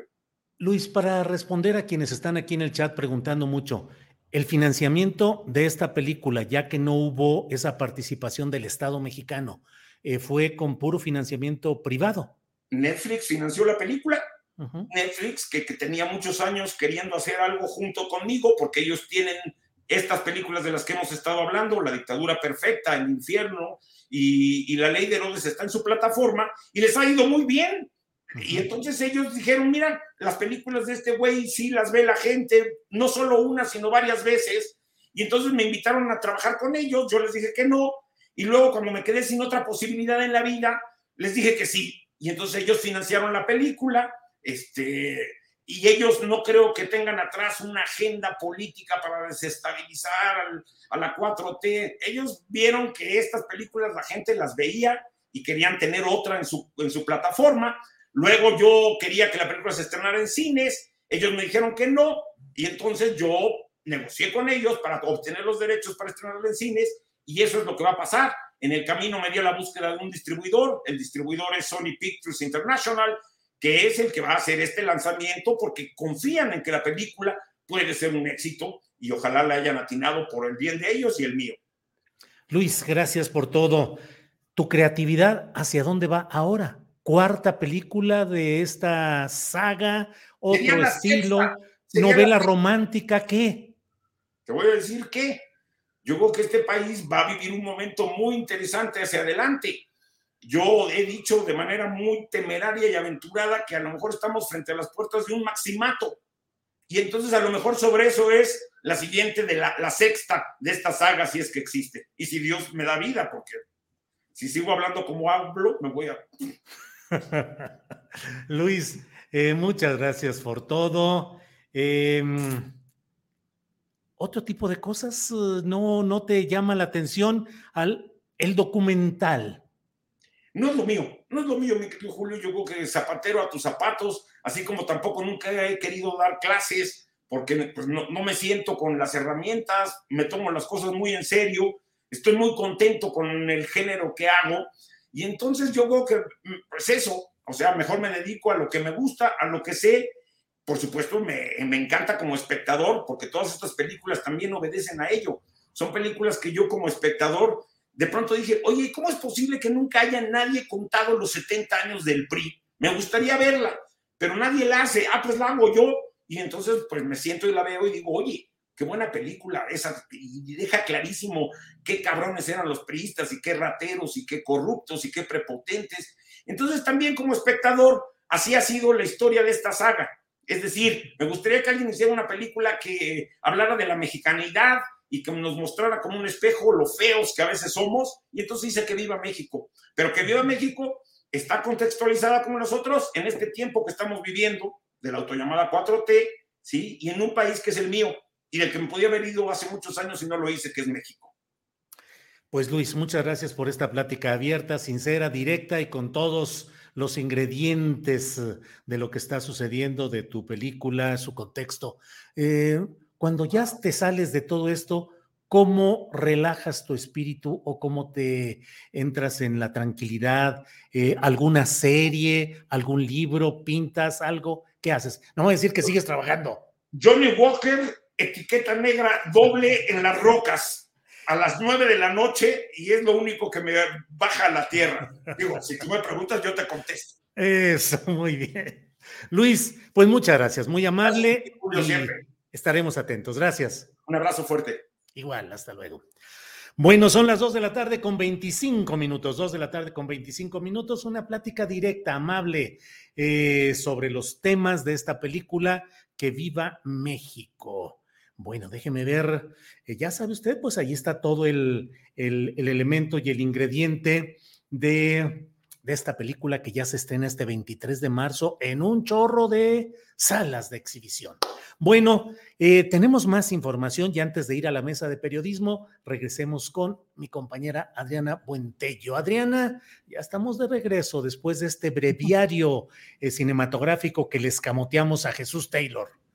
Así es, Julio. Y además el lunes, el lunes que también amerita, por supuesto, asomarnos a lo que está pasando en este ámbito. Pero fíjate, Julio, lo, platicábamos un poco lo que había eh, pasado con este evento pues de las derechas en América Latina y hay un segmento que si te parece sería sería cómico si no es que fuera también trágico, Julio, pero vamos a escuchar porque pues presume el, el expresidente Felipe Calderón pues cómo contribuyó a la democracia en México. Imagínate, eh, Julio, vamos a, vamos a escuchar qué fue lo que dijo. Órale. está en un ataque feroz al Instituto Nacional Electoral que también creamos en la transición democrática cuando tuve la fortuna de ser presidente del PAN allá en los noventas. Eh, bueno, pues la ley propone que desaparezca toda esa estructura y exista una sola oficina con un solo funcionario. Nos recuerda a quienes descendimos de aquellos mexicanos que participaron en la guerra cristera de los 20, que no aparece en la historia oficial de México, cuando el gobierno mexicano decretó que solo podría haber un sacerdote por cada provincia, por cada estado o por cada, digamos, comunidad autónoma. Uno solo por toda una región. Aquí se quiere un solo funcionario electoral para organizar las elecciones de 14 millones de votantes, sino que se ha dedicado a perseguir opositores. Aquí declaro abiertamente mi condena a esta actitud autoritaria, persecutoria de López Obrador contra mí, contra quien fue su principal adversario en la elección de 2018, Ricardo Anaya, y contra muchos opositores a quienes nos han inventado causas penales precisamente para acallar, que no acallará la voz de la disidencia. Pero la amenaza más importante es una alianza de facto y en algunos casos más que evidente del gobierno de Morena de López Obrador con el crimen organizado que está capturando, está provocando una captura del Estado, que es una de las más grandes amenazas para América Latina y está avanzando en marcha arrolladora. Tiene toda la razón, Adriana. El presidente López Obrador nombró como secretario de Seguridad Pública seguramente a Genaro García Luna y seguramente está condenado y sentenciado por haber hecho un arreglo con el cártel de Sinaloa y seguramente puso toda la estructura del Estado mexicano, del gobierno federal, de la Secretaría de Seguridad Pública al servicio del crimen organizado. Y la verdad, tiene ay, ¿cómo lo diremos para no entrar en esos terrenos de la violencia verbal? Pero es mucho cinismo, es mucho cinismo de Felipe Calderón el de involucrar además tramposamente, Adriana, el tema de los cristeros, que es, exacto, exacto, exacto. es un sedimento que está ahí, que están explotando mucho, y mezclar lo mismo. Ya ven, está luchando contra el INE, como fue el ejemplo también de los cristeros. ¿Cuántas cosas, Adriana? Es que justo en este segmento, eh, yo, yo decía eh, hace poco a alguien que hay una, ya no importa quién tiene la verdad, en esta era de las redes sociales es una lucha de narrativas y que en eso también vemos cómo se va convenciendo y con qué herramientas, a qué sectores. Pero aquí además que pues qué bárbaro, porque parece que se le olvidó el 2006, pero cómo ayudó en la democracia a construir ese INE tan fuerte que lo, lo ayudó a hacer el fraude Julio en 2006, pero qué impresión, el cinismo a otros, a otro nivel, a otra escala, y también cómo justamente lo que, lo que mencionas, quien está realmente ya declarado culpable y ni siquiera es en México, ya para que pues, no puedan cuestionar eh, pues cómo se imparte justicia aquí bajo el sexenio del presidente López Obrador, sino en Estados Unidos, un país que al que tanto halagan y un, y un eh, país que principalmente al que principalmente han entregado a México estos gobiernos panistas, pero impactante todas estas declaraciones y lo peligroso que puede resultar en esta lucha de narrativas, Julio. Pues sí, así es, pero mira, Meli CH dice, yo lo digo, Julio, Calderón no tiene madre. Eso lo dice Meli aportando a la narrativa del...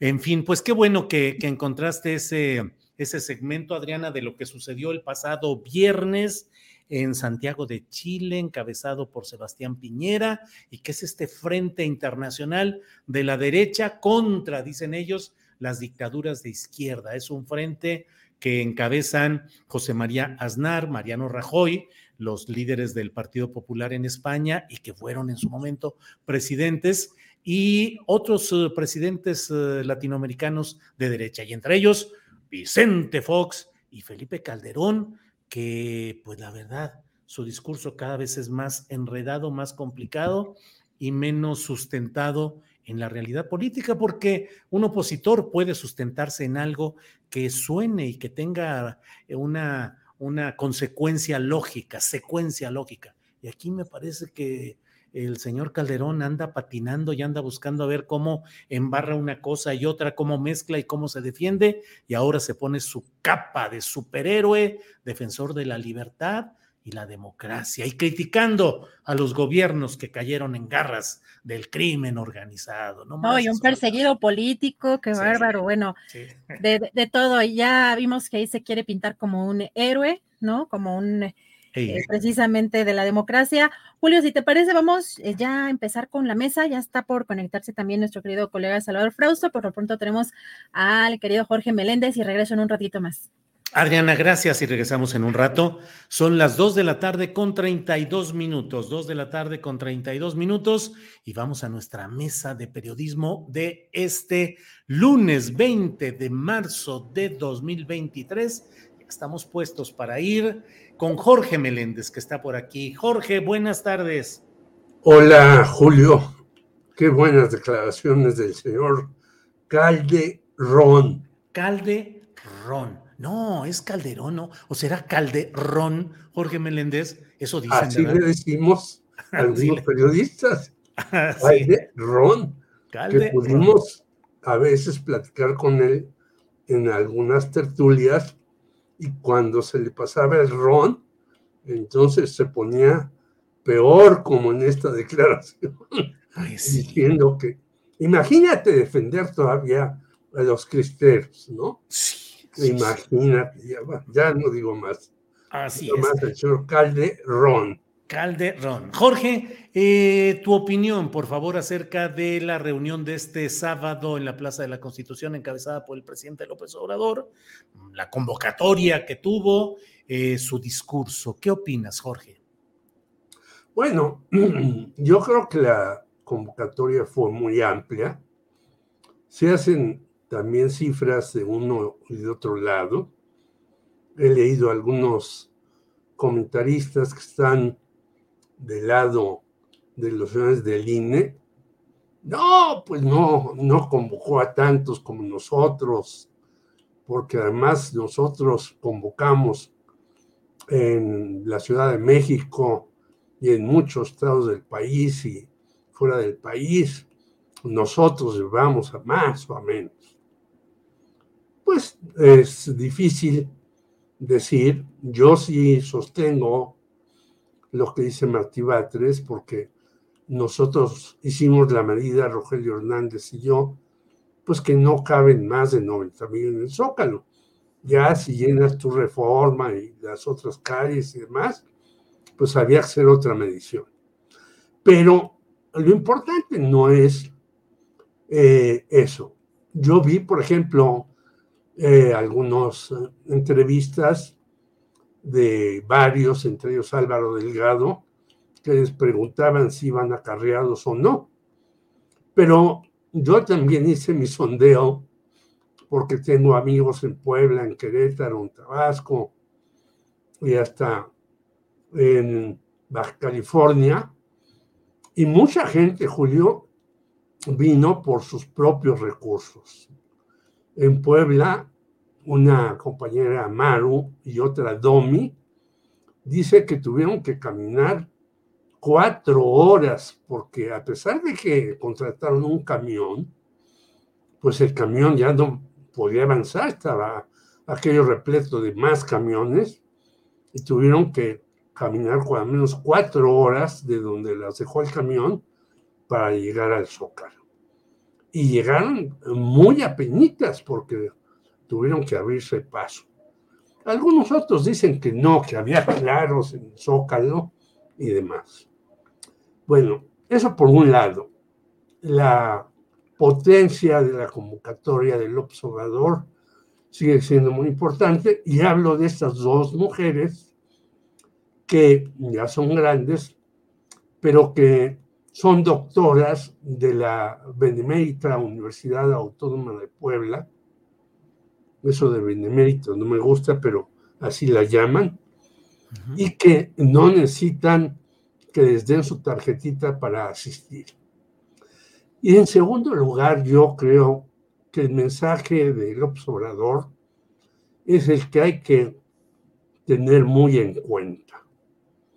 Y que señaló, a pesar de que tuvo críticas con Temo Cárdenas en el homenaje a su papá, no solamente porque dice que las refinerías no las han puesto en orden y que eh, dos bocas va a costar más de lo que aparentaba, etcétera, y la salida de Lázaro Cárdenas Batel, A pesar de, de todo eso, yo creo que el mensaje del observador fue muy claro. No podemos repetir algo de, de lo que pasó con el señor Lázaro Cárdenas del Río, de poner a un personaje que eh, un poco diluya el movimiento obradorista, sino yo creo que hay que profundizarlo. Hay cosas que yo he dicho que no se han hecho en el movimiento obradorista. Por ejemplo, una reforma fiscal de fondo. Por ejemplo, también meter en orden a las farmacéuticas. Acabo de ver una película, por cierto, en Netflix, hace rato que hablaba Luis Estrada, que se llama El jardinero fiel, en donde las farmacéuticas británicas hacen experimentos con africanos para muchos productos. Las farmacéuticas, igual que las armamentistas, son el horror de horrores en el mundo. Yo creo que en, en efecto hay que profundizar lo realizado por López Obrador. Él no lo pudo hacer por la pandemia o por otras cuestiones, pero en muchas otras cuestiones, uh, en muchos otros renglones, porque el país vive, si bien no tiempos difíciles. Y fíjate, hoy el señor Carlos Ursúa dice que no vamos a tener una crisis financiera como está viviendo Estados Unidos. Un señor al cual despidió el observador, pues dice que las cosas en México económicamente no van tan mal. Eso es interesantísimo. Así pues, yo creo que el mensaje del observador tiene que ser muy claro y se tiene que profundizar este inicio de cambio en el país que al señor Calderón le parece que es un retroceso, porque claro, a él se le murió su delfín, Juan Camilo Mourinho, al que le había entregado partes de la empresa petrolera y el señor estaba haciendo negocios por arriba, por abajo y por todos lados, en plataformas, en navieras y demás, con Iberdrola. Claro, eso no lo dice el señor Calderón, sino habla de la guerra cristera y que es un perseguido. Pues, ¿quién lo persigue? Bueno, yo creo que ya ni Margarita lo persigue porque está acá y no se ha ido a España con él. Oye, Jorge, este, en este acto público del Zócalo de este sábado, el presidente colocó el pasaje histórico de la sucesión presidencial de 1940, cuando el general Lázaro Cárdenas del Río permitió, propició o impulsó, según queramos eh, fijar nuestro punto de vista, la candidatura derechista de Manuel Ávila Camacho y no la del izquierdista radical, eh, el general Francisco J. Mujica. J. Mujica, claro. En esta coyuntura actual, Jorge Meléndez, ¿a quién ves más cercano a la Pues, postura del, del general Mujica? ¿Quién sería? ¿Y quién en la derecha, Ávila Camachista? No podría yo hacer esa comparación, pero a la que veo más cercana a López Obrador, y bueno, estuvo hasta en el presidium, siendo que los gobernadores no estuvieron, y es a la señora Claudia Sheinbaum. Yo creo que ahí está desde hace rato y desde de manera continua la sucesora de López Obrador, porque él mismo también agregó ahí que hay que profundizar esto y hasta las cuestiones de género. Y yo creo que ahí está el asunto. ¿Quién sería el, ahora que eh, lo pienso mejor, el Manuel Ávila Camacho?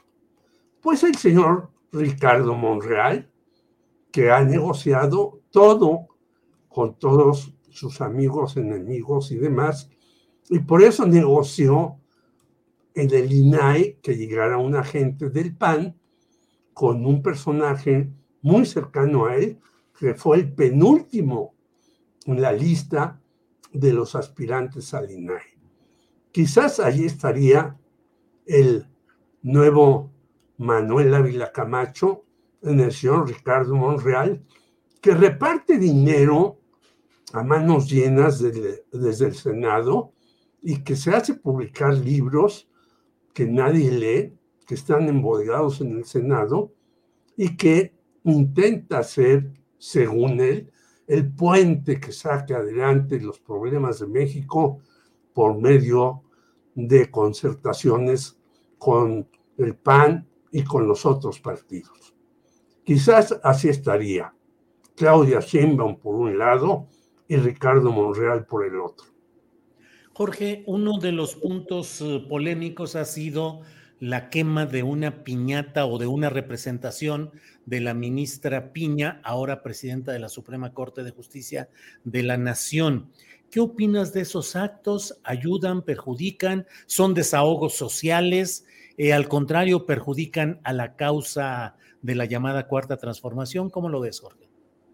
Yo creo que hay una rebeldía en el pueblo terrible.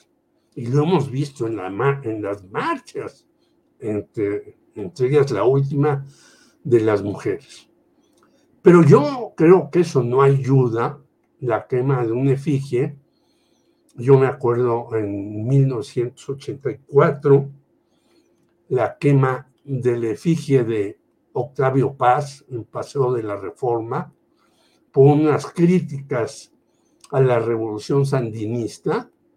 Y mira en lo que ha terminado la revolución sandinista con este individuo llamado Daniel Ortega, que fue combatiente. Y creo que eso no ayuda de ninguna manera. O sea, no ayuda, que me parece muy sensato de la señora Beatriz Gutiérrez Müller, que está al lado de López Obrador, al decir que no hay que hacer ese tipo de cosas, no solamente con todos, sino especialmente con las mujeres. Es lógico que la señora Norma Piña se exhibió claramente porque, pues, eh, al segundo día que estuvo en la Suprema Corte de Justicia, vinieron los amparos de Luis Cárdenas Palomino, de la esposa de Genaro García Luna y de muchas otras cosas más. La señora Norma Piña está exhibida y ella misma se exhibió al no eh, ser, pues guardar el protocolo. Ella que es tan supuestamente muy cordial en esas cosas cuando no se paró a aplaudir al propio López Obrador. A mí esas cosas me parecen insignificantes, pero sí no siento que apoyen a la causa obradorista, que quemen la efigie de esta señora, llegan este tipo de cosas. Ahora, yo te quiero decir, yo que participé desde el 64 en los movimientos universitarios y luego comunistas, que a veces en esos movimientos hay grupos de, que llevan a cabo excesos. En la Universidad Autónoma de Sinaloa hubo un grupo que se llamó Los Enfermos, que se decían que las universidades eran fábricas y que había que hacer esto, aquello y lo demás. Creo que hay grupos acelerados que en un movimiento tan grande como es el que ha encabezado López Obrador, no los puedes parar. Pero yo creo que esas quemas, y hablo por eso desde Octavio Paz, no ayudan, sino perjudican a un movimiento.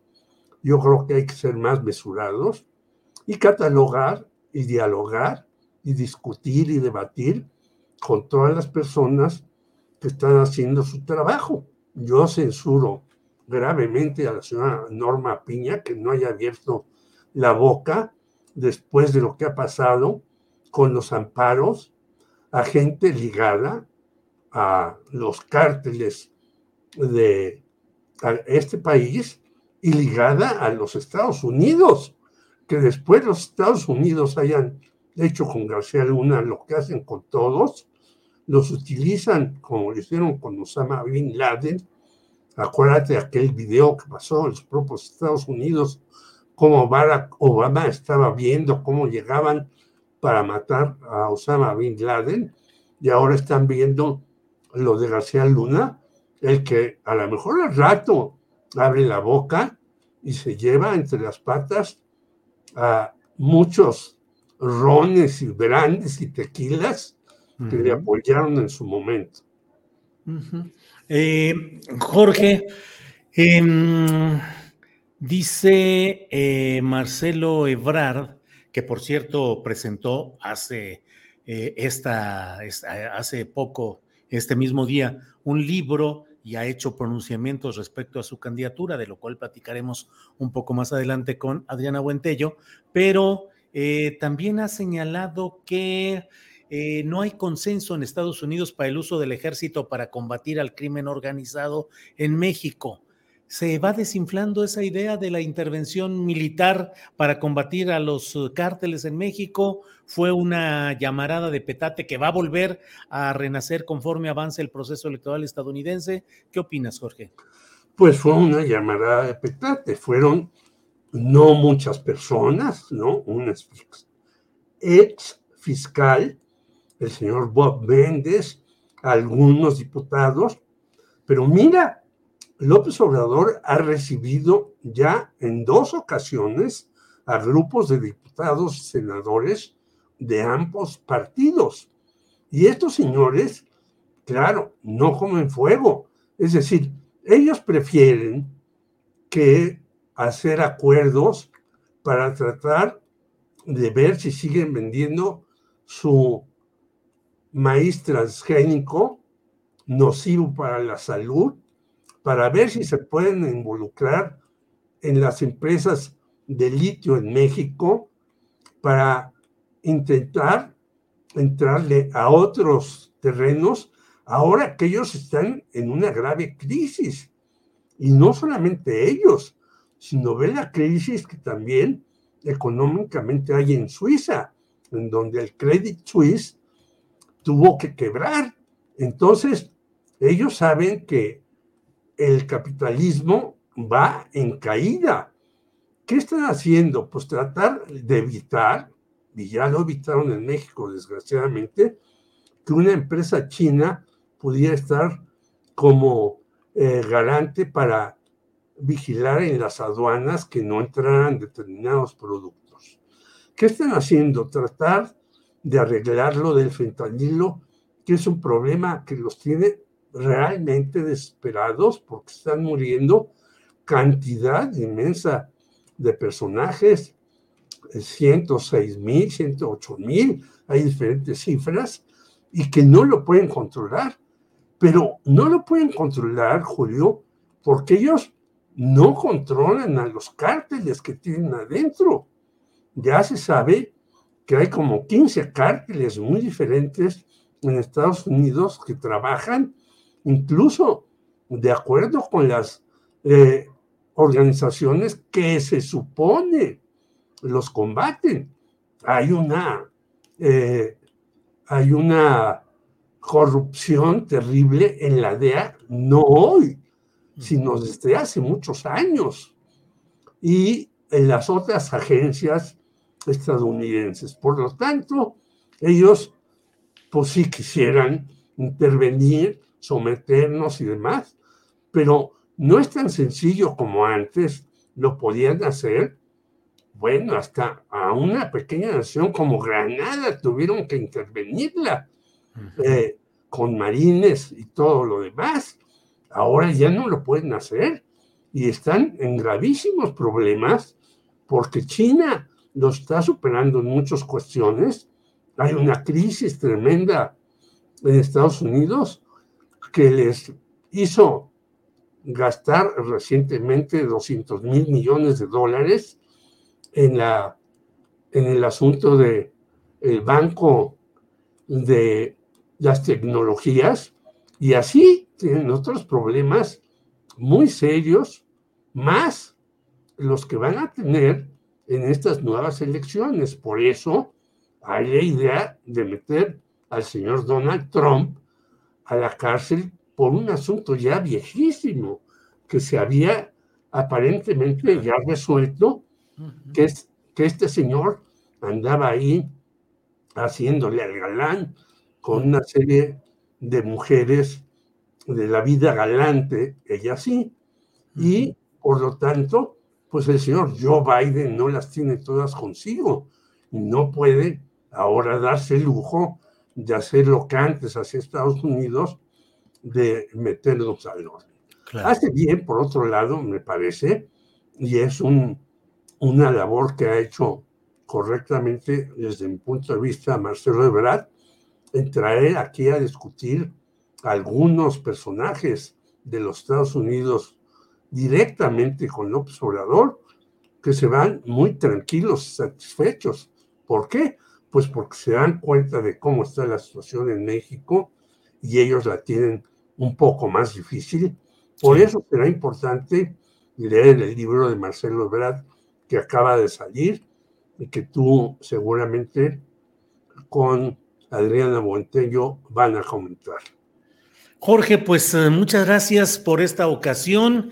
Nuestro compañero Salvador Frausto anduvo, anda fuera de la Ciudad de México y no Ah. alcanzó a conectarse en un lugar donde hubiera el adecuado internet, lo cual sucede con mucha frecuencia que uno fuera y se arma la bronca, ¿sí? Entonces, Jorge, pues como siempre, muy agradecido de esta posibilidad de Al platicar contrario, ampliamente. eh, soy yo, Julio. Un abrazo a ti, Adriana, a la audiencia y a todos los que hacen posible su programa, en donde podemos discutir sin ninguna censura todos los problemas que pasan en el país y no ir al extranjero a sacar nuestras inquinas contra los que nos ganaron una y otra vez, aunque en la primera vez, claro, le robaron la elección a López Obrador. Y ahí el señor del INE, pues no debe estar muy contento aunque se retire. Claro. Bien, Jorge, pues seguiremos en contacto por este lunes. Muchas gracias, Jorge Meléndez. Un abrazo para todos. Gracias, hasta luego. Son las 2 de la tarde con 54 minutos, 2.54. Y vamos con mi compañera Adriana Buentello, que nos tiene más información interesante. Adriana, ya de regreso. Ya de regreso. Julio, oye, nada más quiero comentar contigo porque el fin de semana vi un comunicado de prensa que me llamó mucho, mucho la atención después de esta movilización del, del sábado. No sé si tuviste este comunicado de Marco Cortés del Partido Acción Nacional, donde pues señalan que esta concentración Ah, sí. fue en defensa de Bartlett. La verdad es que de pronto uno no dice qué, qué estarán pensando o, o- porque pues sí, hay ángulos para, para varias cosas que pueden interpretarse no sé, pero en el rango de esas interpretaciones como que esta no le, no le entendí, Julio, porque fíjate que en uno de los puntos dice, vergonzoso que el presidente cobije a la Comisión Federal de Electricidad al, al protagonista del fraude electoral del 88.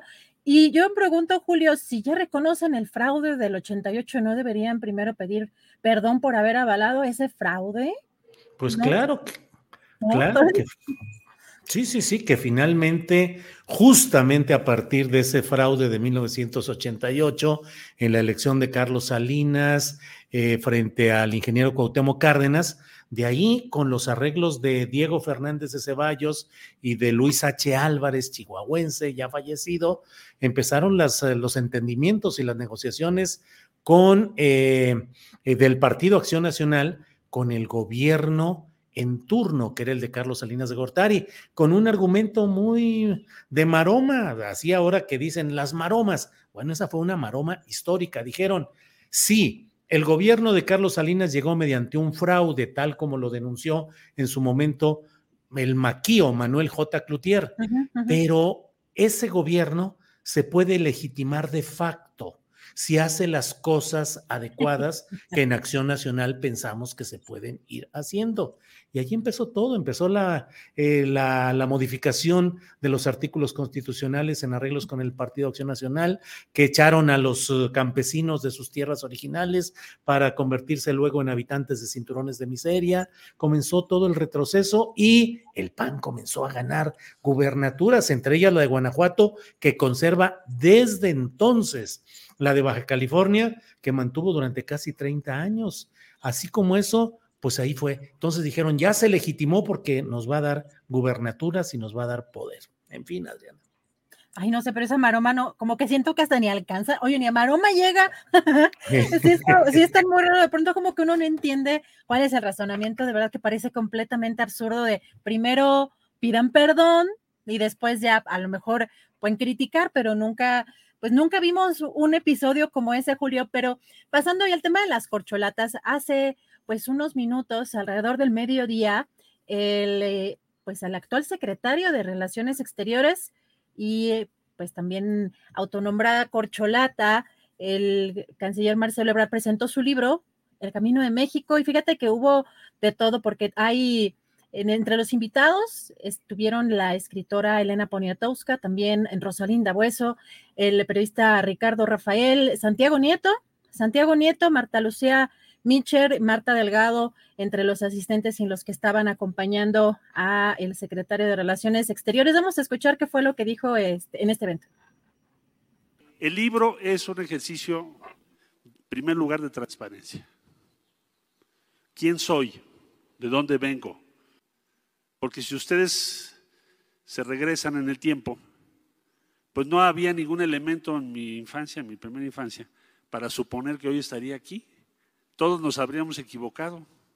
Seguramente habrían algunos pensado, bueno, va a tener otro tipo de desarrollo de carrera, otra vida. Pero no, estamos en la lucha pública. México es único, irrepetible y es una civilización gigantesca. Así crecí. ¿Qué tenemos que hacer para que México alcance la grandeza que, que es nuestro país? ¿Qué tenemos que hacer para que la desigualdad no nos apabulle en todos lados? El dolor es lo que te forma en la política. Es cuando entiendes que el poder es responsabilidad, no privilegio. Y es cuando te das cuenta que puedes cambiar la vida de miles de personas, que puedes hacer cosas que sí cuentan, que el poder no es frivolidad, El poder es transformar. Entonces, el libro les comparto de dónde vengo, quién soy, cuáles son mis valores, que son los mismos. A mí me ha costado defender lo que creo. Ustedes pueden dividir el mundo en dos. A quien le ha costado defender lo que cree y al que no cree nada y nunca ha tenido costo alguno. Nosotros creemos en algo. Llevo con Andrés Manuel 23 años trabajando. Pues eh, fíjate ya eh, este planteamiento de Marcelo Ebrard, que es un eh, es una aceleración en su proceso de postulación a la candidatura de Morena y que le coloca también en circunstancias de definir si más adelante, en caso de que no fuera candidato, si aceptaría irse por alguna otra formación.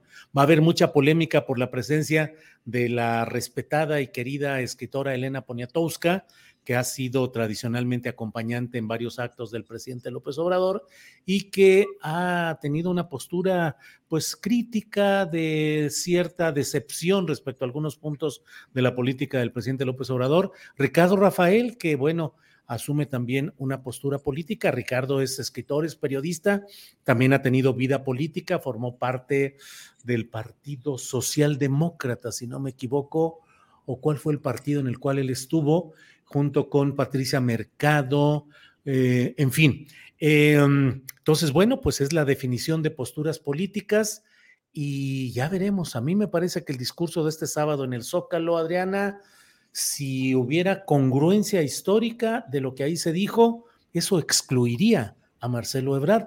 Pero vayamos viendo si así es, si Marcelo se va preparando para una eventual salida del ámbito de Morena o si él es el, el, el que avance en esas muy peculiares encuestas de opinión que se van a realizar, Adriana. Pero no, no llama la atención que sea este evento entre semana y en horario laboral. Pues sí, pero seguramente habrá de decir que, pues, no sé, si pidió permiso o alguna cosa por el estilo, pero sí, claro, porque hasta ahora los actos de Marcelo Ebrard habían sido todos en de finecito de semana, sí, así es. Sí, sí, sí. Pues es muy curioso. Y bueno, también viste la eh, que en, en este, en esta, en este evento del sábado, pues sí fue, sí fue, llamó la atención que fue el senador Ricardo Monreal, pero no sé si, si viste que no estuvo pues arriba en la, en el presidium, no, no fue convocado, pero traía como su, su propia marcha dentro del evento. No sé si, si, si viste ahí algo, algo en redes, pero sí, pues no, no estuvo, no estuvo convocado allá en, No, en no. el, en el presidium y, y estuvieron las tres corcholatas. Sí, y lo más curioso es que en esta reunión se puede, un- puede uno apreciar cómo hay un círculo de protección alrededor de Ricardo Monreal. Las personas de blanco, varones, que van, que incluso llega un momento en el cual enlazan sus brazos para poder ah, eh, pues cuidar o aislar un poco al propio Monreal para que no hubiera quien se acercara y hubiera algún incidente, que desde luego que había gente inconforme eh, respecto a la presencia de Monreal en esta marcha. Pero pues ahí Así es. estuvo. De una u otra forma, ahí entró. sí. Ahí estuvo. Pues, me están diciendo que hoy es día festivo. Sí, es cierto, es que para nosotros no existen. ¿eh? no existen los días festivos. Eso es por eso hoy el secretario Ah, de claro. Hoy es día festivo, claro. Se nos va el avión con eso, sí es cierto. Este, hoy en la mañana temprano, mi hija, algo platicamos y me dice, pues es día de descanso. Sí, mija, pues es día de descanso en lo general, pero nosotros en nuestro trabajo es eh, de lunes a viernes pase lo que pase. Pero, puente, así de puente que, así de, ¿el puente a dónde? Ah, Sí, Porque sí, sí, puentes no conozco. Sí, es, eso tienen, tienen toda la razón. Por acá también nos alertan de algunas cosas eh, como esas, pero sí tienen razón. Entonces, eh, hoy en, en día festivo presenta Marcelo Ebrard este libro y pues vamos a ver eh, qué más eh, surgen de estos movimientos, de estas corcholatas, eh, Julio, y te vemos más tarde, te vemos en la noche con la videocharla. Así es, a las nueve de la noche vamos a estar en nuestra videocharla astillada y por esta ocasión le damos las gracias a quienes nos han acompañado en la emisión de este lunes 20 de marzo de 2023. Gracias a la audiencia, gracias tripulación astillero, gracias Adriana. Gracias a todos, buen provecho, hasta mañana.